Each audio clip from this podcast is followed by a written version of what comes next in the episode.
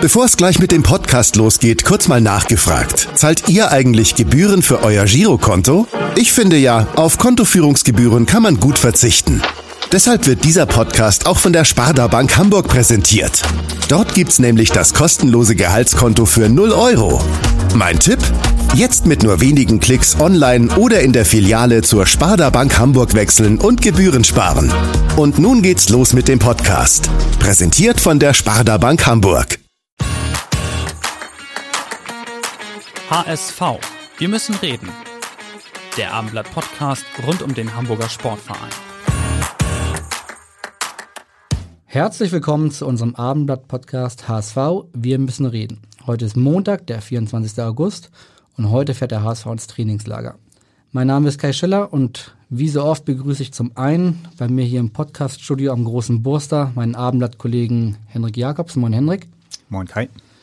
Und zum anderen freuen wir uns sehr über einen Gast, äh, auf den wir uns schon sehr, sehr lange freuen und der aber einen sehr guten Grund hatte, warum er unsere Plauderei ein wenig nach hinten verschoben hat. Und erstmals seit Corona-Zeiten wird dieser Gast wieder ganz klassisch bei uns von den HSV-Fans vorgestellt.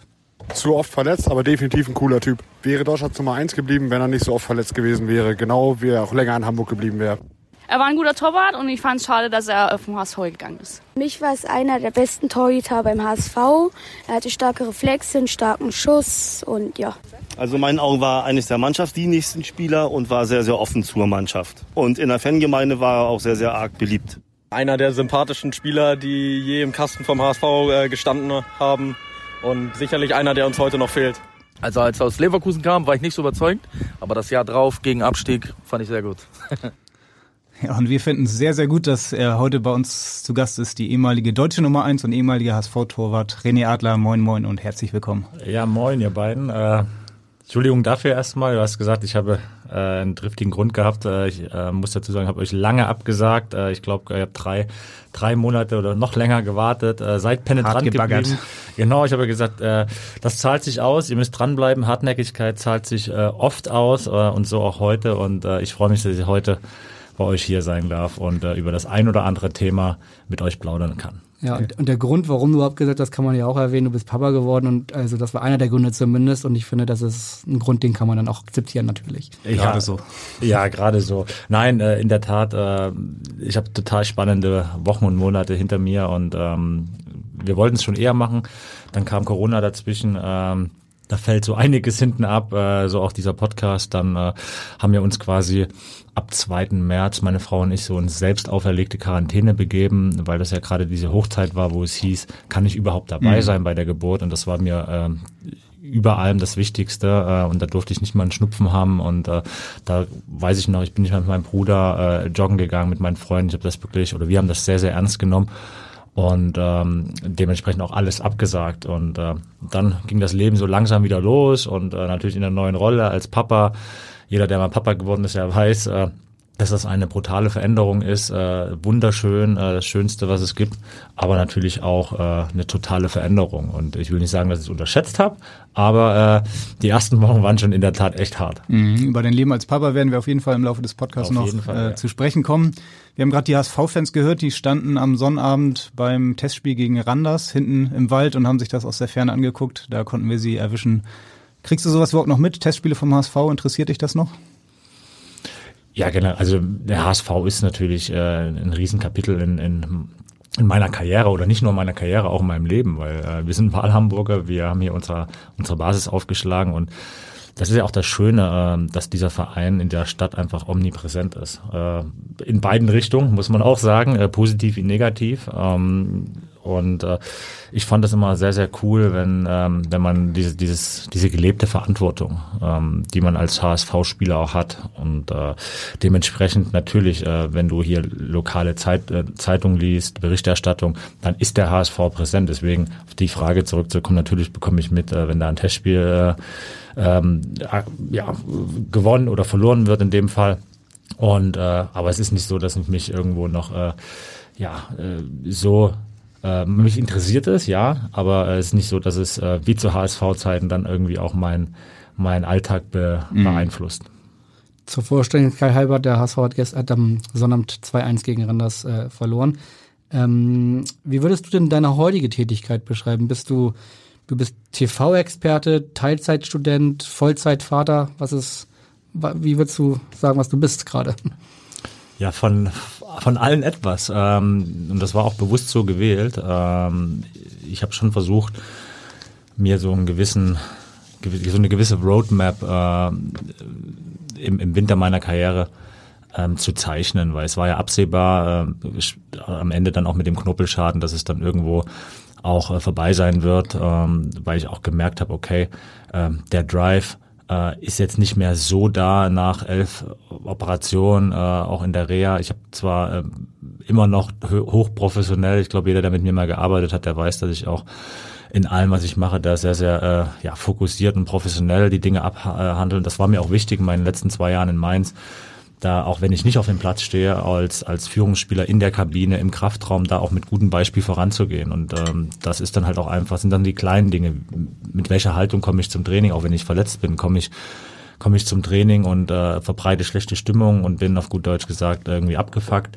Ähm, oder aber gebe den, den, den vielen jungen Spielern einfach auch ein Beispiel zu haben, die sagen, ey, der spielt gerade nicht, aber der rackert trotzdem von früh bis abends in der Reha obwohl er weiß äh, oder mit hoher Wahrscheinlichkeit seine Karriere wahrscheinlich bald zu Ende sein wird. Und das ist, glaube ich, das war mir wichtig, weil das ist eine Lebenseinstellung, eine Lebenshaltung, ähm, die, den ich den Jungen einfach auch mitgeben will und wollte.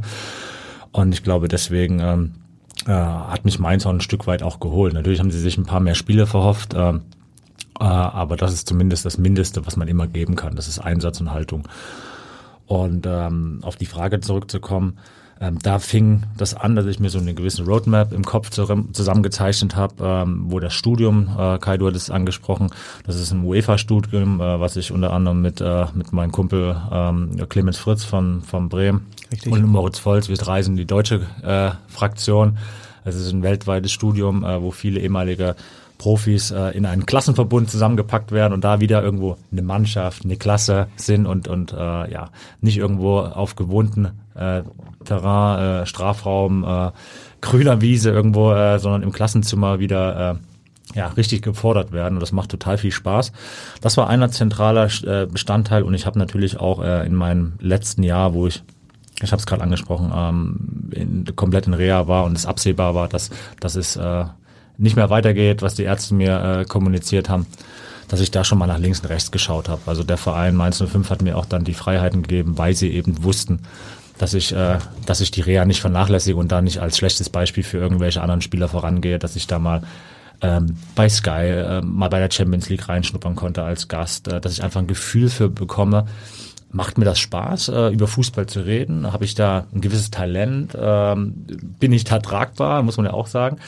Und, ähm, und so habe ich da einfach geguckt, okay, in welche Richtung könnte es gehen und habe mir da diese Roadmap ähm, Hallo, Bruder zusammengebaut. Sorry. Da sind wir einmal auf den Knopf gekommen, macht nichts.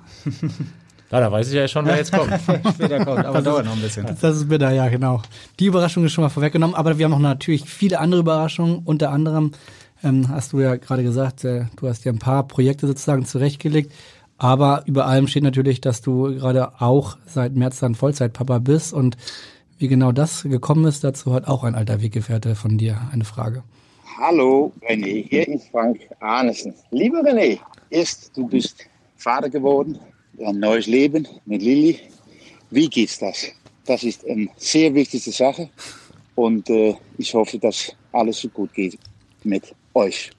Du darfst uns natürlich jetzt ausführlich erklären, ähm, wie das geht mit dem Babymachen, aber wahrscheinlich meint er eher, wie das gerade so funktioniert mit dem Familienleben und äh Der Frank, äh, ja, freut mich total, Frank zu hören. Ähm, ich glaube auch, dass der Frank genau weiß, wie das geht. Der, der hat da auch ein paar, äh, ein bisschen Erfahrung drin. Er ist auch äh, mehrfacher Vater, so viel ich weiß. Ähm, ich glaube vierfach Papa, ne? Schon ein paar Jahre zurück, aber er weiß definitiv, wie das geht, das Baby machen. ähm, das brauche ich Ihnen jetzt hier nicht erklären. Aber es freut mich total, von Frank zu, zu hören. Vielleicht muss man sagen, okay, Frank war derjenige, der 2012 mich zum HSV geholt hat, äh, auch in längeren Verhandlungen, äh, weil ich ähm, das Jahr davor mit meiner schweren Patellaverletzung ähm, ja nicht komplett, aber eine halbe Saison pausieren musste, da Bernd Leno quasi äh, durch überragende Leistungen ähm, quasi meinen Platz äh, dann übernommen hat. Äh, für mich dann ganz klar war, dass ich äh, mich umorientieren muss.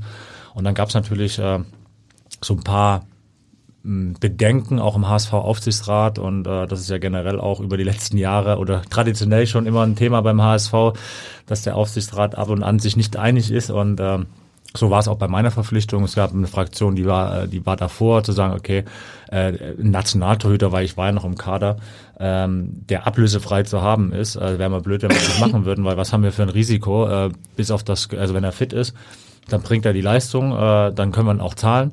Wir bezahlen keine Ablöse und wenn er verletzt ist, ja dann, äh, dann hast du in Deutschland das große Glück zu sagen, nach sechs Wochen äh, bist du als Arbeitgeber, sprich als Verein fein raus. Deswegen also Chance-Risiko-Verhältnis würde ich als Unternehmer sagen, äh, war da ganz okay.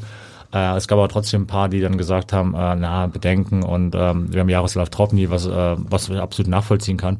Zusammengefasst war eine lange Hängepartie, äh, das hat dann geklappt, äh, auch weil Frank dann ähm, da ja sehr, sehr stark sich für mich äh, eingesetzt hat. Und äh, ja, bei allem, was, was über Frank gesagt wird, äh, sportlich, das kann ich nicht einschätzen. Ähm, auf der menschlichen Ebene, muss ich sagen, war es, äh, war es wirklich einer der, der Manager, die, die für mich äh, immer erreichbar waren, die, äh, die nicht nur mir, auch meiner Familie, auch für Lilly immer mal auch zwischenmenschlich ähm, eine Frage hatten, äh, wie wie es geht. Also nicht nur irgendwo rein auf den Sport fixiert waren, sondern auch einfach das große Ganze ein bisschen gesehen haben. Und äh, deswegen freut es mich da jetzt, dass, dass, äh, dass der Frank sich gemeldet hat.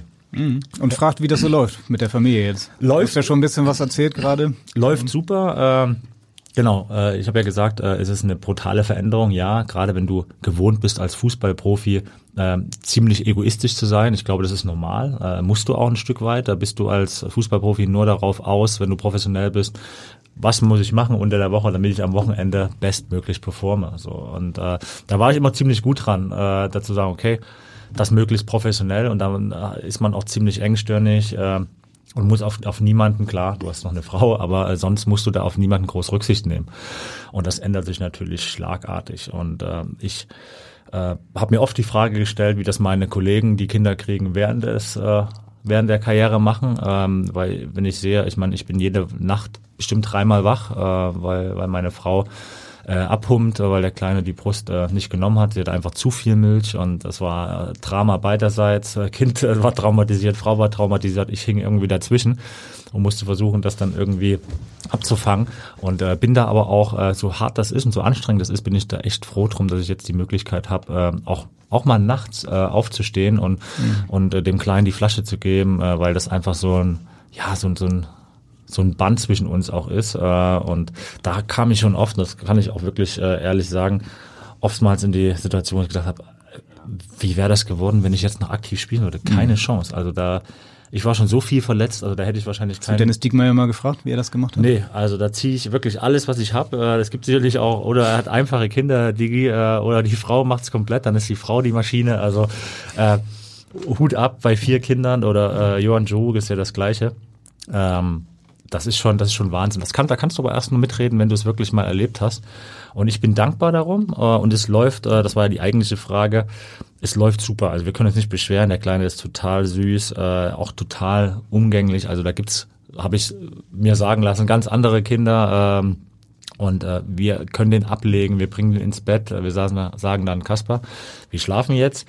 Und in 98 Prozent der Fälle äh, macht er das dann auch. Ne? Dann legt er sich hin, und schläft Das ein. müsst ihr bei meinem Sohn erklären, dann hätte ich vielleicht auch irgendwann mal einen Vorteil. Ja, ja, also das ist, vielleicht musst du auch manchmal Glück haben. Und äh, aber da sind wir schon echt, äh, da sind wir auch schon echt äh, total gut dran. Also das ist dann easy, der ist lieb, der, der kriegt keine Anfälle und äh, klar, wenn er hat er auch mal einen Schub, da wächst er.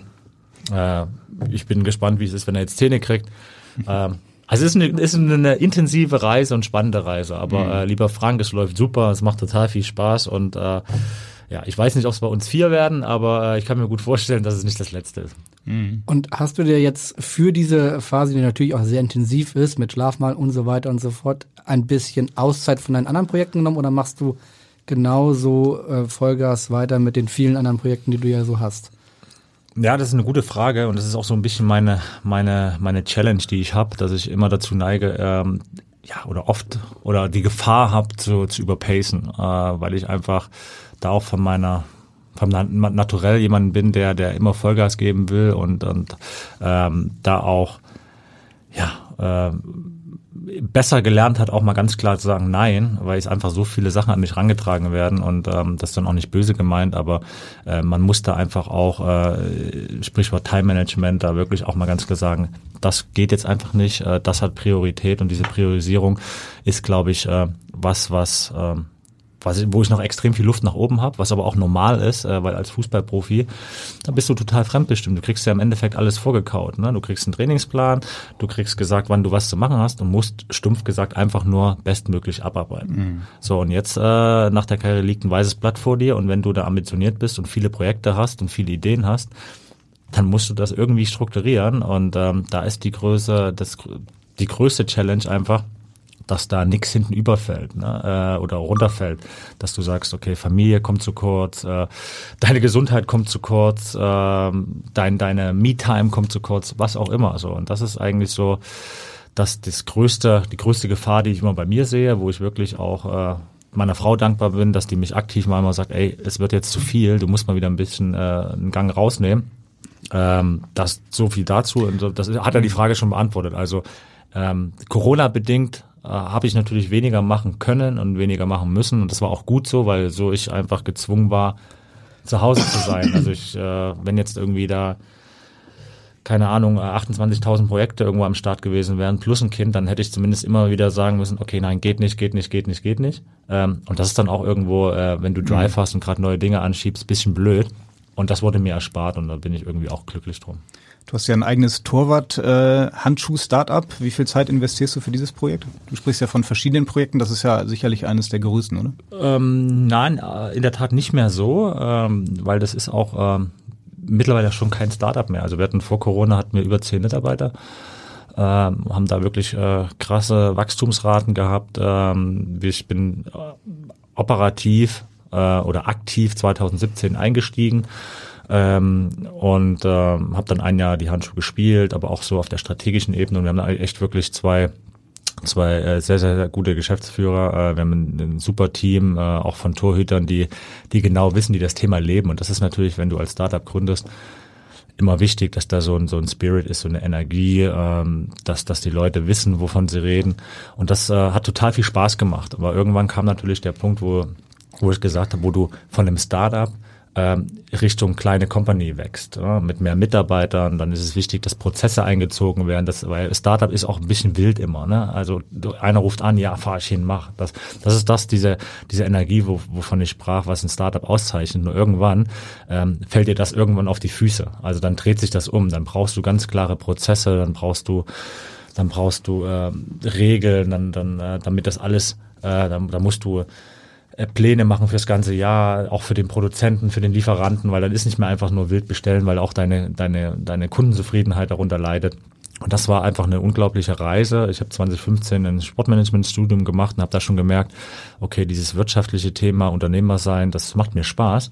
Und das war im Endeffekt auch der Grund, warum ich das gemacht habe. Ähm, alles im Sinne der Weiterbildung. Also das, wenn, wenn, wenn meine äh, ja, Winter meiner Karriere und und äh, ja, äh, Beendigung meiner Karriere oder neues Leben, in Anführungsstrichen, äh, eine Überschrift hat, dann, dann wäre das Weiterbildung gewesen. Weil ich gesagt, okay, ich investiere jetzt mal zwei Jahre bewusst in diese Weiterbildung und äh, dieses äh, Titan-Thema, äh, das war halt auch einfach wirklich äh, sensationell gut, weil ich da meine theoretisch erlernten Sachen aus dem Studium äh, in der Praxis habe anwenden können.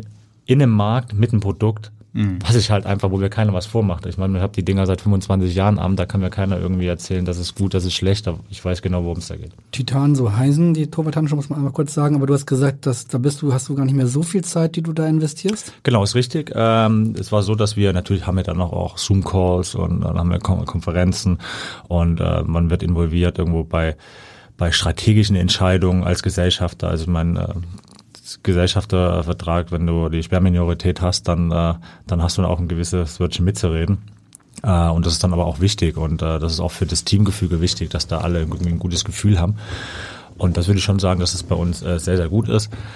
Ähm, aber jetzt ist es so, dass ich ähm, da auch gesagt habe, operativ brauche ich ja gar nicht mehr so viel machen. Klar, wenn ich mal irgendwo das Zünglein an der Waage sein kann, äh, wenn es darum geht, äh, einen Athlet zu bekommen. Ähm, Oder mit Oliver Kahn zu sprechen, wenn man einen mit, Gerichtsprozess mit, vermeiden genau, will. Ja, vermieden haben wir ja nicht. Oder beziehungsweise wir haben vermieden, wir haben uns dann geeinigt äh, und ich saß mit Olli auch öfter an einem Tisch.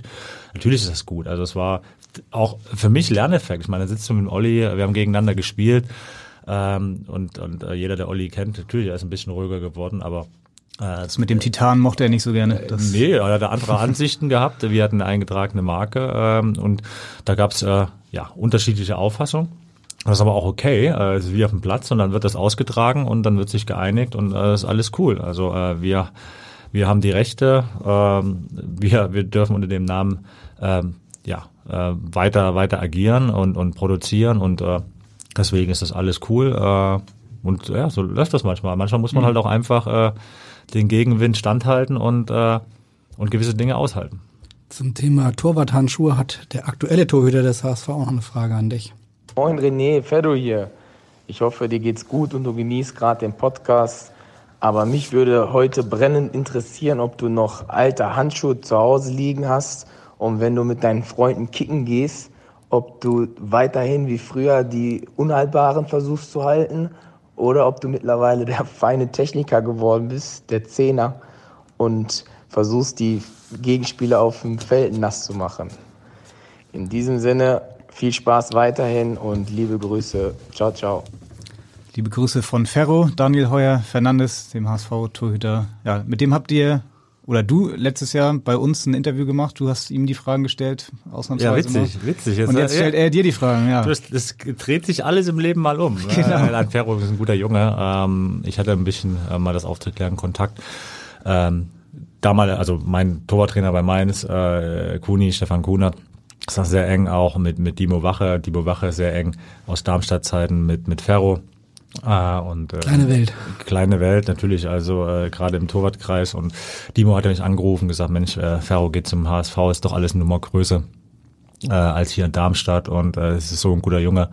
Äh, ruf ihn doch mal an, äh, wenn er Fragen hat, irgendwie kannst du den dann nicht und sag du, Timo auf jeden Fall, auf jeden Fall gern, äh, wenn er Fragen hat, hier ist meine Nummer, soll sich melden, dann gehen wir einen Kaffee trinken, dann versuche ich ihm ein bisschen was zu erklären, wie, die, wie in meiner meiner Auffassung die der Verein und die Stadt funktioniert und ähm, weil das finde ich halt auch einfach wichtig. Ne? Wenn, das habt ihr ja auch gemacht, ne? Ja. Genau, wir waren, äh, waren dann öfter mal einen Kaffee trinken und ähm, das weiß ich auch sehr zu schätzen, wenn ein junger Spieler da ähm, ja Fragen stellt, einfach äh, ähm, dann profitieren will von den Erfahrungen, die jemand anders gemacht hat. Äh, das muss dann nicht so laufen, aber zumindest hat man es mal gehört und, und äh, kann dann vielleicht auf diese Erfahrungswerten der, des anderen zurückgreifen, wenn man dann wirklich in der Situation ist äh, und denkt, okay, das habe ich schon mal gehört. Ähm, deswegen, also äh, fand ich super, dass er das wahrgenommen hat, äh, habe ich auch gern gemacht. Äh, ist auch hier jederzeit wieder der Aufruf, wenn er Fragen hat.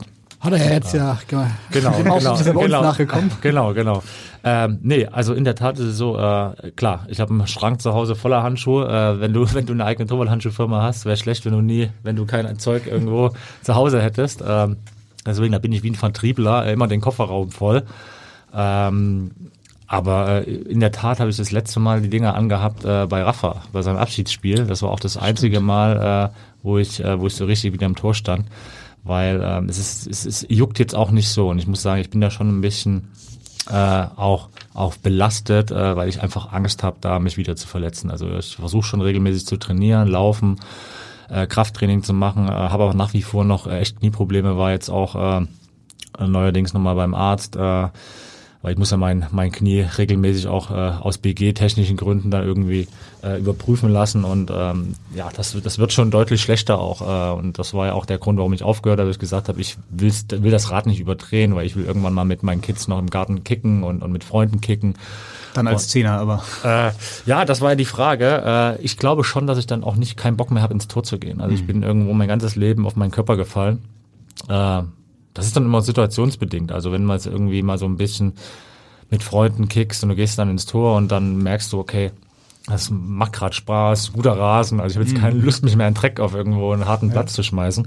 Das habe ich lange genug gemacht. Ähm, deswegen, also Ferro, äh, dann doch eher als, als Zehner, äh, auch wenn die Fähigkeiten mhm. äh, maximal begrenzt sind. Äh, als dann irgendwo im Tor. Ja, und wenn der kleine Kasper dann sagt, Papa, ich will Torwart werden, würdest du ihm sagen, mach es Junge oder lass es da, lieber? Wir hatten in der Tat die, die Diskussion schon im Vorfeld mit meiner Frau. Also meine Frau, äh, ähm, ja, ich will nicht sagen, hätte da was dagegen, aber äh, die hat sicherlich andere Pläne oder würde andere Pläne bevorzugen. Ähm, ich bin dann immer so, sage, äh, wir machen das einfach, wenn du erkennst, wie jeder gute, wie jeder gute Papa, jede gute Mama, äh, wenn du erkennst, dass dein Kind ein gewisses Talent hat und da vor allen Dingen Spaß dran hat, dann, dann ist es einfach irgendwie auch deine Pflicht, äh, das Talent auch zu fördern. Mhm. Und äh, wenn das dann irgendwo, ob das jetzt im Tor ist, äh, im Feld, äh, am Klavier, äh, in der Natur, wo auch immer, dann, äh, dann, dann freue ich mich schon mal, dass er überhaupt ein Interesse hat. Weil das ist schon mal das Wichtigste. Es gibt, glaube ich, auch genügend Kinder, die irgendwie äh, heutzutage nur Interesse für Computer und, äh, und, und Fernsehen haben. Und äh, wenn dann dieses Interesse da ist, wo immer das sein mag, dann würde ich das schon äh, auch fördern, klar. Mhm. Das war jetzt eben äh, Daniel Fernandes, ähm, der immer noch im Tor steht. Hast du aus der aktuellen Mannschaft sonst noch mit irgendjemandem Kontakt? Du, ein paar sind ja noch da, die auch noch gespielt haben, als du damals beim HSV gespielt hast. Viele sind es nicht. Aaron Hunt, Bakariata, Gideon Jung fahren jetzt an Bobby Wood, Tom Mickel, dann hört es aber auch irgendwann, glaube ich, auf, ne? Äh, ja, genau. Viele sind es nicht mehr. Mit Tommy schreiben äh, schreibe ich ab und zu, äh, zwar unregelmäßig, äh, aber äh, sonst eigentlich nur mit den mit, mit ein paar Leuten ringsherum im Verein, ähm, die die dann noch da sind, die ich auch noch kenne. Aber alles irgendwie sehr, sehr unregelmäßig. Aber das liegt sicherlich nicht an, an ihn. Äh, ich bin da auch ein Kandidat, also das muss ich auf meine Fahne schreiben, dass ich auch nicht derjenige bin, der der dann in regelmäßigen Abständen jede Woche, alle zwei Wochen irgendwie schreibt und wie geht's so, sollen wir, sollen wir uns mal treffen auf einen Kaffee. Ähm, Auch wenn, ein bisschen zu viele geworden im Laufe der Jahre. Ne? Ja, das ist eine, ja genau, eine hohe Fluktuation natürlich beim HSV. Ähm, nein, aber du kennst ja natürlich deine Leute, ähm, mit denen du auch gerne Zeit verbringst oder mit denen du gerne einen Kaffee trinken gehst, aber selbst die kommen dann aus irgendwelchen Gründen, weil dann ist dann wieder was, beim HSV, dann brennt's mal wieder, dann können sie nicht raus, dann fahren sie mal wieder irgendwo ins Kurztrainingslager. Also ist Nämlich heute am Montag fahren sie ins längere Trainingslager eine Woche nach Österreich. Genau, das ist, das ist, ja geplant, aber ja. irgendwo gerade am Ende des Okay, Saison. du meinst diese die Retter, Retter Du kannst halt im Fußball, ja, du kannst halt im Fußball schwer was planen, dann kommt noch Verletzung rein, dann muss der Reha-Trainer dann wieder mit dem arbeiten oder dann natürlich, du hast noch eine Familie, du hast so wenig Zeit, dann sehe ich halt selber, dann willst du dein, dein, deine freie Zeit vielleicht auch mal irgendwie mit deiner Familie verbringen. Also deswegen, ähm, ich bin da auch jemand, wenn es klappt, ey, super cool, dann lass uns mal einen Kaffee trinken gehen. Wenn es nicht klappt, dann schieben wir das halt. Das ist ähnlich wie bei euch. Ich habe euch das äh, gesagt, wir machen das. Äh, da glaube ich, äh, da stehe ich auch zu, wenn ich mein Wort gegeben habe. Äh, aber es hat lange gedauert. Stichwort Trainingslager. Ähm, warst du so ein Kandidat, der, der das gehasst hat, ins Trainingslager zu fahren oder ganz im Gegenteil, hast du es auch mal genossen, für eine Woche rauszukommen und dich dann wirklich nur auf das eine zu konzentrieren? Also dadurch, dass ich jetzt äh, damals noch keine Kinder hatte, äh, fand ich es nicht so cool. Also da habe ich gesagt, okay, lieber, ich habe kein Problem, irgendwie früh um sechs Uhr in der Anlage zu sein und abends irgendwo um sieben, um acht zu gehen. Dann ist ja wie Trainingslager, ähm, aber dann schlafe ich zu Hause, dann habe ich so ein bisschen Normalität. Ähm, aber jetzt natürlich, da kann ich jeden nachvollziehen, äh, mit kleinen Kindern, da bin ich auch froh über jeden Tag, wenn ich meine Nacht durchschlafen kann. Also da bin ich auch ein bisschen egoistisch. Ähm, nein, aber äh, da, so pauschal kann ich das gar nicht sagen. Das war, glaube ich, auch phasenbedingt. Ne? Also wenn wenn alles irgendwie cool läuft, äh, du eine gute Truppe hast, einen guten Spirit, dann macht das auch total Spaß. Einfach auch wenn du weißt, okay, Trainingslager ist äh, erfahrungsgemäß immer erstmal eine harte Zeit. Aber wenn du äh, eine coole Truppe hattest, wie wir irgendwie 2012, als ich nach Hamburg kam, ähm, da erinnere ich mich immer sehr, sehr gerne zurück. Äh, ich meine, unter, unter Thorsten Fing, wir waren da im Trainingslager, waren dann glaube ich, in Österreich, danach waren wir in Schweden auf dieser Kanutour. Ja, stimmt. Ähm, da gab es auch unterschiedliche Meinungen. Also ich, für mich war das sensationell cool, ne? weil es war eh viel, wir hatten kein Handyempfang. Ähm, vier Tage waren das, glaube ich. Ja, ne? vier Tage irgendwie, was ich gelacht habe, äh, weil, weil der Sonny äh, es nicht gecheckt hat, wie man irgendwie rudert und sich immer im Kreis gedreht hat.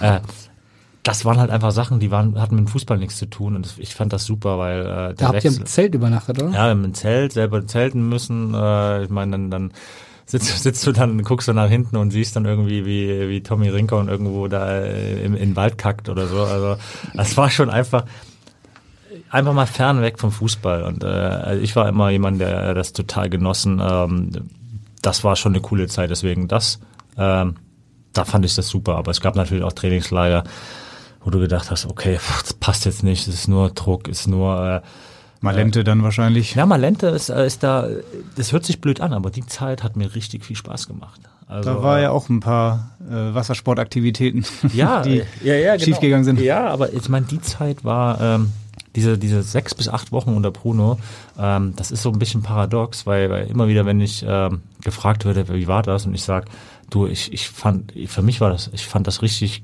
ja nicht gut. Also die Situation war, wie sie war, wie sie war, aber ähm, wie wir damit umgegangen sind, ne, in dem Verbund, wie wir das gedreht haben, auch dank Bruno, das war unheimlich wichtig äh, für mich als, als, als Phase des Lernens, äh, auch im hohen, äh, hohen Alter, im, im ja, erfahrenen Alter, da einfach auch nochmal äh, alles auszublenden, auch nach Malente zu fahren, weil es war ja wirklich so, wir sind da hingefahren und irgendwann kam das aus der Mannschaft raus, dass wir gesagt haben, äh, Coach, lass uns wieder dahin fahren, weil es hat so eine Eigendynamik gekriegt. Wir haben gemerkt, das tut uns gut, abgeschottet mhm. zu sein. Äh, wir haben Spaß miteinander. Wir sitzen dann abends beim Bier am Lagerfeuer, wir quatschen. Die Spieler äh, beschäftigen sich wieder mit sich selbst äh, und, und untereinander, nicht nur mit per Handy irgendwie am Esszimmertisch und schnell Training und dann wieder nach Hause. Und äh, deswegen sage ich, also die Erinnerung an die Zeit Malente, äh, dieses, äh, dieser Abstiegskampf äh, bis äh, gipfelnd Karlsruhe, äh, mit dem im Endeffekt natürlich auch glücklichen, aber der Erfolg, und im Endeffekt war es ja eigentlich eine Vermeidung von Misserfolg, muss man ja auch mal ehrlich sein. Ähm, aber dann im, im, im Urlaub danach hatte ich schon so dieses Gefühl, wir haben was geschafft. Und äh, das kam beim HSV auch nicht so oft vor.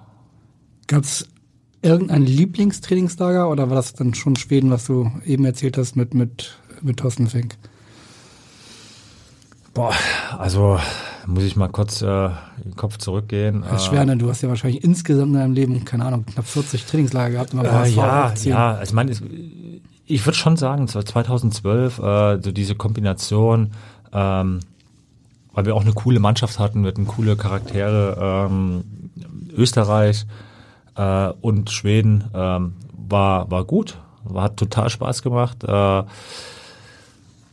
dann, äh, klar, ähm, auch Abu Dhabi waren manchmal dann äh, in Abu Dhabi gewesen. Ähm, das fand mit ich, Bernd van Marwijk war das, glaube ich. Äh, ne? nee, wir waren auch mal mit Thorsten Fink da, glaube ich, das erste Mal. Das war auch äh, richtig gut. Ähm, Bernd van Marwijk war das, das war ein bisschen wild einfach, äh, wenn ich mich recht erinnere, weil wir vorher irgendwo mit einer Privatmaschine von Hamburg äh, auf die Philippinen geflogen sind. Äh, Indonesien. Indonesien, da irgendwie genau. ein Spiel gemacht haben nächsten Tag weitergeflogen sind. Äh, also es war ja fern fernab von von professioneller irgendwie. Bist du nicht da sogar noch zurückgeflogen? Ja, genau. Knie, ja, genau. Ich bin dann irgendwie da umgeknickt äh, und und äh, ja, es war absehbar, dass ich dann nicht mehr spielen konnte. Äh, und dann bin ich dann irgendwo in, über, über Nacht und Nebel dann äh, nach Abu Dhabi und von Abu Dhabi nach Deutschland, nach München und äh, jeder, der schon mal irgendwie von, von Dubai oder Abu Dhabi nach München, da wirst du per se immer am Zoll rausgeholt und ich auf Krücken dann noch äh, sämtliche Taschen aufpacken. Also es war wirklich, diese Reise war äh, der Gipfel von, von äh, wirklich, äh, ja, äh, man braucht es nicht. Aber äh, ja, aber auch da, ich meine, ich weiß nicht, was die, was äh, die Sponsoren gezahlt haben. Ähm, auch da habe ich, versuche ich so auch, habe ich damals schon auch versucht, äh, die andere, die wirtschaftliche Seite zu, zu sehen und äh, man kann ja nicht nur als Spieler mal nur nehmen, nehmen, nehmen, sondern muss auch ein bisschen was geben, aber das war schon irgendwo am Rande der Belastbarkeit irgendwo da, äh, dafür ein Spiel darunter und nächsten Tag direkt immer weiter, und dann aber irgendwo äh, fast 48 Stunden Flug in Bein. Und äh, ich glaube, da gab es auch ein paar, ich war jetzt nicht nur der Einzige, ich glaube, äh, Maxi Beist hat sich danach auch direkt schwer verletzt am Knie. Also, hat sich eine Oberschenkelzerrung, genau. die ihn genau. eigentlich seine ganze HSV-Zeit dann noch beschäftigt hat. Ja, also das kann man jetzt, wäre auch zu einfach zu sagen, das war der Grund, aber ähm, sicherlich äh, war es jetzt nicht optimal.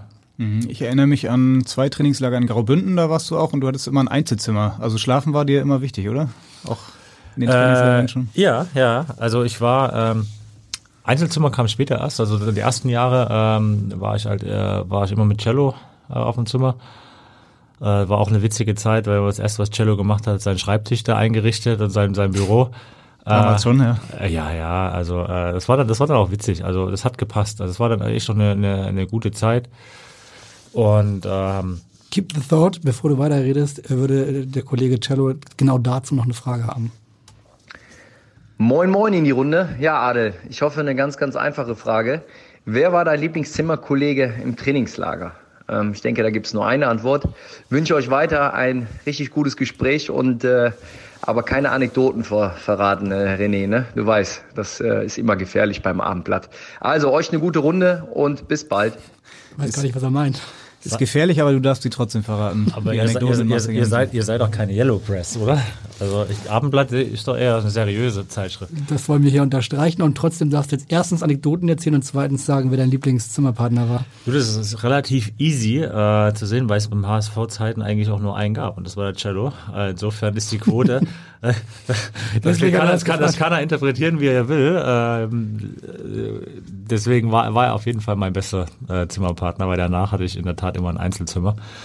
Ähm, nein, also das, mir war das auch zu, zu, zu, zu Leverkusener Zeiten wichtig. Auch da hatte ich ein Einzelzimmer, äh, weil ich gesagt habe, okay, ich habe meine Routinen, ich habe meine Abläufe, ähm, ich, ich weiß, wann ich, wann ich frühstücken gehe. Äh, ich, äh, wenn ich da wirklich äh, mit jemandem auf dem Zimmer bin, dann muss das auch passen. Und mit Cello äh, hat das äh, super gepasst. Also mhm. der hatte dann auch seine Macken. Also äh, das ist ja keine Anekdote.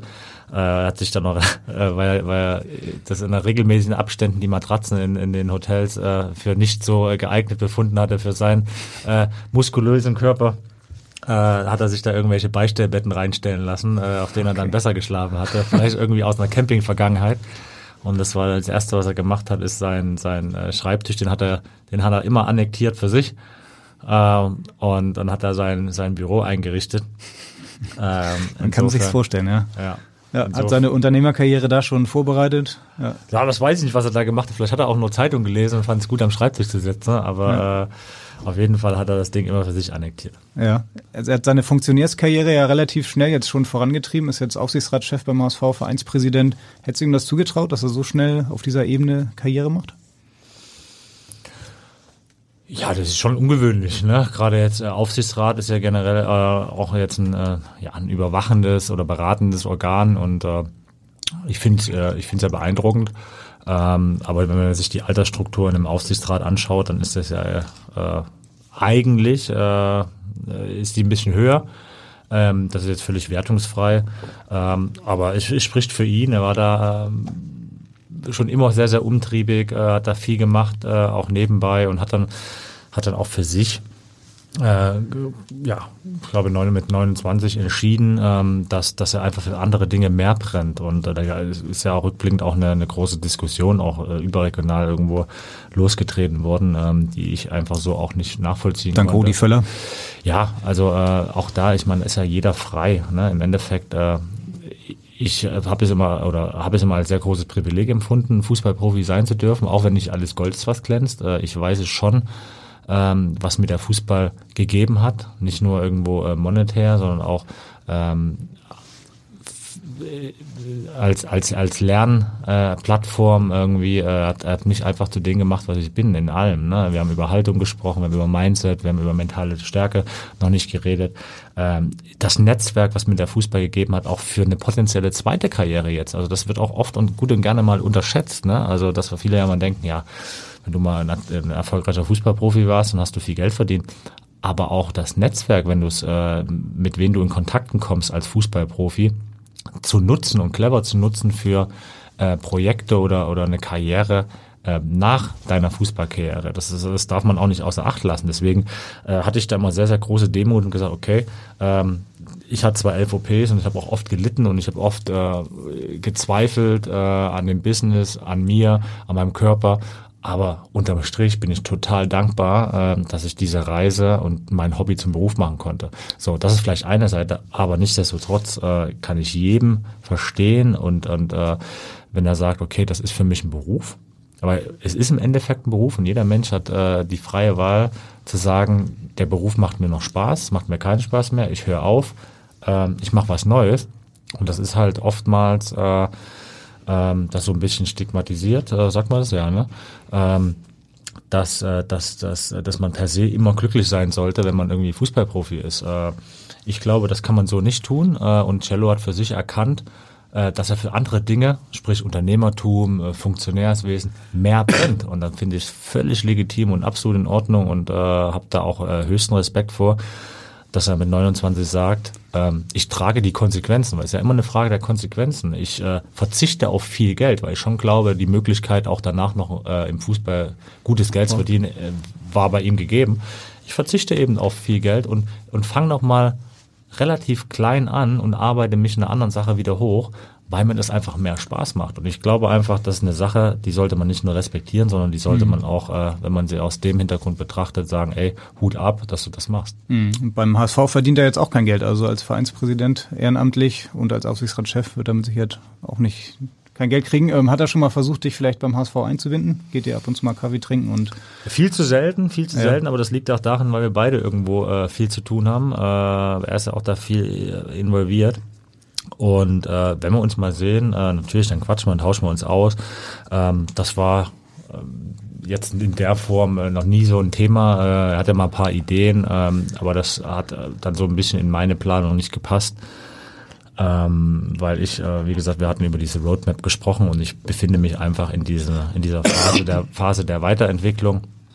Und äh, deswegen, äh, ja, äh, habe ich da so viele Sachen, äh, ja, jetzt schließe ich dann erstmal Corona-bedingt leider ein halbes Jahr später mein zweites Studium ab ähm, und dann gibt's immer so, ja, so Meilensteine, wo man sagt, okay, äh, dann schaut man mal, in welche Richtung es gehen sollte. Aber eines äh, dieser zentralen Themen dieser Roadmap war eben auch, raus aus dieser Fremdbestimmtheit des Fußballs zu kommen, äh, dass dir jemand vorgibt, äh, du musst dann und dann da sein. Ähm, da am Wochenende ist Spiel. Ähm, du darfst dann in deinen Urlaub fahren. Das habe ich mein ganzes Leben gemacht. Und das war mir einfach wichtig zu sagen, jetzt möchte ich frei entscheiden, dieses weiße Blatt, was vor mir liegt, das möchte ich füllen, maximal voll oder eben aber nur halb voll und möchte das dann äh, so gestalten, äh, mal drei Wochen, vier Wochen Vollgas geben, ohne freien Tag, dann aber auch sagen können, jetzt fahre ich mal drei Tage mit meiner Frau weg, mit meinem Sohn äh, und mache das Handy aus. Ähm, das, das wollte ich einfach mal spüren. Und äh, deswegen war das das Hauptargument zu sagen, ich möchte wieder ein Angestelltenverhältnis und direkt zurück im Fußball. Aber genau das hast du jetzt ein gutes Jahr schon äh, gemacht, dass du dieses weiße Blatt vor dir hast und das nach und nach ausfüllst, dass du, dass der Begriff Weiterbildung für dich im Vordergrund steht. Kannst du dir denn vorstellen, irgendwann mal, ähm, muss ja nicht morgen auch nicht übermorgen sein, ähm, eine ähnliche Karriere dann, wie Marci Jansen sie jetzt gerade hat, auch beim HSV anzustreben? Oder sagst du, ich genieße so sehr diese ganzen Vorteile, die du ihm aufgezählt hast, das kann ich mir heutzutage eigentlich kaum noch vorstellen?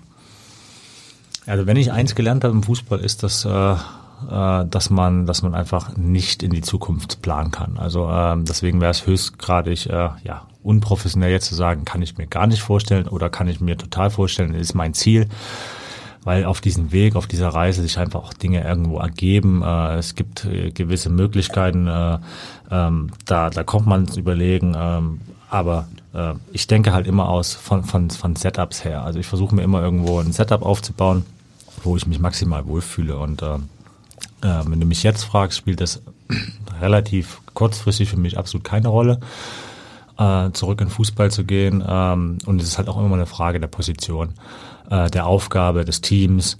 Ähm, deswegen also zu sagen, ich muss unbedingt oder will zum HSV, äh, ich will dahin, dorthin, das, das, das ist einfach, äh, wäre absolut unprofessionell, sowas zu sagen. Und äh, ich fühle mich äh, in, dem, in dem Setup, äh, was ich mir jetzt aufbaue, aufgebaut habe, ähm, in dieser Selbstbestimmtheit, äh, meine eigenen Beteiligung zu haben, äh, da auch operativ mitzuarbeiten, eigene Firmen mitzuentwickeln, äh, da wieder so ein Teamgefühl zu kreieren, da als Führungsspieler in Anführungsstrichen äh, nicht meine Mannschaft, sondern mein, ja, meine, meine, meine Mitarbeiter und, äh, ja, und Kollegen zu führen. Ähm, das macht, das hat viele viele oder einige Gemeinsamkeiten, aber ist auch total anders. Also äh, man sagt zwar immer irgendwo, Fußball äh, oder große Vereine sind, sind äh, ein Wirtschaftsunternehmen, das ist auch richtig. Aber du hast halt eine ganz andere Emotionalität im mhm. Fußball. Ne? Zu, ja, Entschuldigung. Zu deiner Roadmap, zu deiner Roadmap hat der ein ehemaliger Torwarttrainer beim HSV noch eine Frage. Hallo Adel, hier ist der Ronny. Ich hoffe, dir und deiner Familie geht's gut. Ähm, viele Grüße aus dem Trainingslager der Eintracht. Wir hatten ja schon ein, zwei Mal die Gelegenheit, über dein UEFA-Studium zu sprechen. Und in diesem Zusammenhang würde mich interessieren, worum geht es bei diesem äh, Studium überhaupt? Wer wird für dieses Studium zugelassen? Gibt es äh, dort vielleicht einen zentralen Ausbildungsort, an dem ihr euch trefft oder findet das Ganze in verschiedenen Ländern statt? Und als letztes äh, würde mich ganz brennend interessieren, welche ehemaligen oder aktuellen Spieler da im Moment teilnehmen. Ich freue mich auf deine Antwort und wünsche dir noch eine schöne Sendung und äh, vor allen Dingen auch ein äh, ganz schönes Wochenende. Also viele Grüße, der Ronny. Ciao, ciao. Ronny Teuber, dein ehemaliger Torwarttrainer beim HSV, jetzt bei Eintracht Braunschweig, gerade im Trainingslager. Und ja, du hast das äh, Studium, das UEFA-Studium ja vorhin schon mal angesprochen.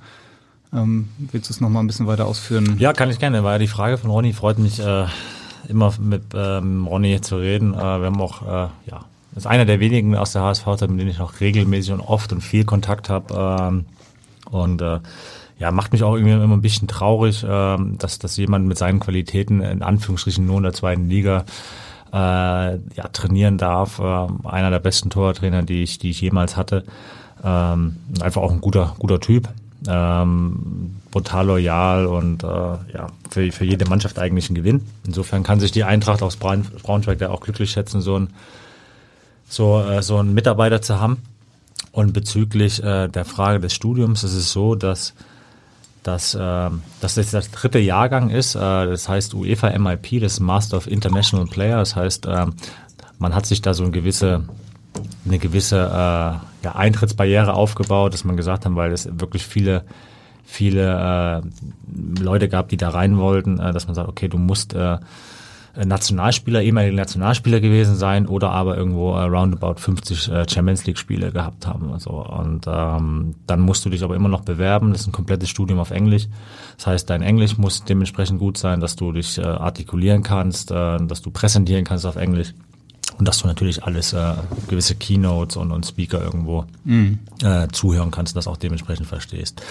Ähm, und du musst natürlich auch äh, von CV bis äh, bis äh, ja, äh, Empfehlungsschreiben, äh, glaube ich, drei haben von Vereinen oder Verbänden, äh, die, die, die finden, dass du bemächtigt bist oder, oder befähigt bist, äh, das Studium äh, abzuhalten, etc. Wen, wen hast du genommen? HSV Leverkusen DFB oder? Äh, ich habe ja, ich habe einen DFB, Leverkusen Mainz. Äh, ich weiß gar nicht, ob ich einen HSV hatte, weil es war die Phase, da war da irgendwo, äh, ich wusste gar nicht, wen ich da ansprechen sollte, ehrlich gesagt. Also das ist, äh, hat sich irgendwie keiner da äh, befähigt gefühlt. Äh, oder ich, ja, das war dann auch eine zeitliche Komponente. Ne? Und im Endeffekt war das auch egal, äh, weil man nicht sagen kann, okay, das ist jetzt mehr wert als das andere. Ähm, das glaube ich, das hat da keine Rolle gespielt. Äh, zusammengefasst, also wir sind eine Gruppe von, äh, von 35 ehemaligen Nationalspielern äh, über den Globus verteilt, äh, von Brasilien äh, über Portugal, Deutschland, äh, Russland, äh, Kasachstan, also äh, wo auch immer. Wir sind China auch, also weltweit und haben uns, es war so ein bisschen der Slogan, die Führungsspiele auf dem Platz auch im Fußball zu halten. Ähm, das war so ein bisschen das, das Interesse der, der UEFA. Und es gibt natürlich da auch jetzt schon erkennbar verschiedene Richtungen. Also der, den einen zieht eher in den Verband, den anderen eher in den Verein. Ähm, dann gibt es ein paar, die, die, die sehen sich als Berater. Und andere, die gehen vielleicht irgendwo äh, in, im Sportkontext in die Wirtschaft. Und ähm, im, im Endeffekt geht es darum, weil die Zeit reicht einfach auch gar nicht äh, so tief äh, in, in, in die Materie reinzusteigen, dass man sagt, okay, äh, wie ein Bachelor oder wie ein richtiger Master. Ja, es ist ein Master, er arbeitet auch mit einer Uni zusammen und ist da akkreditiert. Ähm, aber äh, du kannst gar nicht so viel auf diese kurze Zeit so viel tiefes Wissen vermitteln. So, da geht es eher darum, dass du dass du uns Spieler auch ein Stück weit aus unserer Komfortzone, muss man ganz klar sagen, rausholst. Also ein gutes Beispiel ist halt einfach, äh, äh, Ronny auch gefragt hat, also ob das jetzt Didier Drogba ist, der ein Kommilitone ist. Äh, ich meine, der kennt, glaube ich, wie kein anderer Stürmer das, äh, den Strafraum. Und das ist das mit dir, wo er sich wohlfühlt, wo er einfach im FF weiß, was er zu machen hat. Ähm, aber der auch wirklich große Chancen hat, jetzt vielleicht äh, Fußballpräsident der, der Elfenbeinküste. Ich mhm. meine, der ist jetzt die Wahl und ich bin ziemlich sicher, dass er, dass er Fußballpräsident der Elfenbeinküste wird, äh, im, ersten, im ersten Schritt. Ähm, und für ihn ist es natürlich so, dass er sagt, ey, ist für mich was ganz Neues, wenn ich jetzt vor 500 Leuten, vor Politikern irgendwo Reden halten muss, ähm, so, so Elevator Pitch, also wenn du dich jetzt selber vorstellen musst, innerhalb von 30, 40 Sekunden über dich zu reden, äh, dann könnt ihr glauben, das fällt so vielen Fußballern brutal mhm. schwer, äh, weil sie halt immer nur äh, Fußball spielen mussten. Aber jetzt beginnt eine neue Zeit und da wollen wir auch wieder gut drin sein. So, und da einfach äh, zu, hinzugehen und zu sagen, okay, wir stellen jetzt alles auf Null, wir haben vielleicht unser Netzwerk, wir haben unsere finanzielle Basis, aber wir sind hier, weil wir, weil wir Gottverdammt wieder Sachen lernen wollen. Und äh, bitte äh, nehmt uns in die Mangel und äh, bringt uns die Sachen bei, weil äh, wir waren unser ganzes Leben lang Fußballprofis. Woher sollen wir es wissen? Wo, woher sollen wir es können? Und äh, da haben, haben die äh, hat die UEFA wirklich einen richtig coolen Studiengang zusammengebaut, dass du halt wirklich in einer Präsenzwoche äh, einmal im Monat wird's jetzt bald Corona-bedingt äh, in sieben verschiedenen Destinationen. Sprich, wir fangen an im UEFA-Headquarter in Lyon, waren dann in Paris eine Woche, dann bist du halt in einem Hotel zusammen und geht's um 7 Uhr fährt der Bus los, heißt du bist um 6 Uhr früh beim Frühstück, äh, ist wie im Trainingslager. Ähm, dann fährst du mit dem Bus ab, äh, zum Beispiel zum äh, französischen, äh, zur französischen Föderation. So, dann bist du da einen Tag, hast du deinen deinen Meetingraum, dann sind da, war Arsene Wenger da als, als Speaker. Also dann, dann redest du mit Arsene Wenger über seine Erfahrungen, wie er den Fußball sieht und er hält Vorträge äh, aus der NBA Leute. Also wirklich, da ist ein rundes Paket, dann, dann kommen wieder äh, Gruppenarbeiten, dass du eine Stunde oder zwei Stunden Zeit hast in, in Gruppen, die immer wieder durchgewürfelt werden, äh, gewisse ja, gewisse Projekte zu erarbeiten, die du dann wieder vor allen, inklusive Speakern, präsentieren musst. Heißt, du, du bist aber auch wieder aufgeregt, dass du dann auf Englisch dann das Ergebnis deiner Gruppe präsentieren musst. Also es ist wie in der Schule, wenn du einen Vortrag halten musst. Und das sind alles so Sachen, äh, das hast du dann bis, bis 7 Uhr, dann fährst du wieder zurück, gehst vielleicht noch Abendessen, nächsten Tag geht's, dann fährst du dann vielleicht zum, äh, zum äh, IOC irgendwo äh, hin, äh, hast dann nächsten Tag da wieder einen Konferenzraum, und muss dann da wieder Vollgas geben. Aber so. habe ich das richtig verstanden, dass du jetzt Corona-bedingt, dass es demnächst jeden Monat ja. eine Woche ja. bist du unterwegs? Ja. Boah, das ist Für ja. die Uni erstmal, dann kommen noch die anderen Projekte.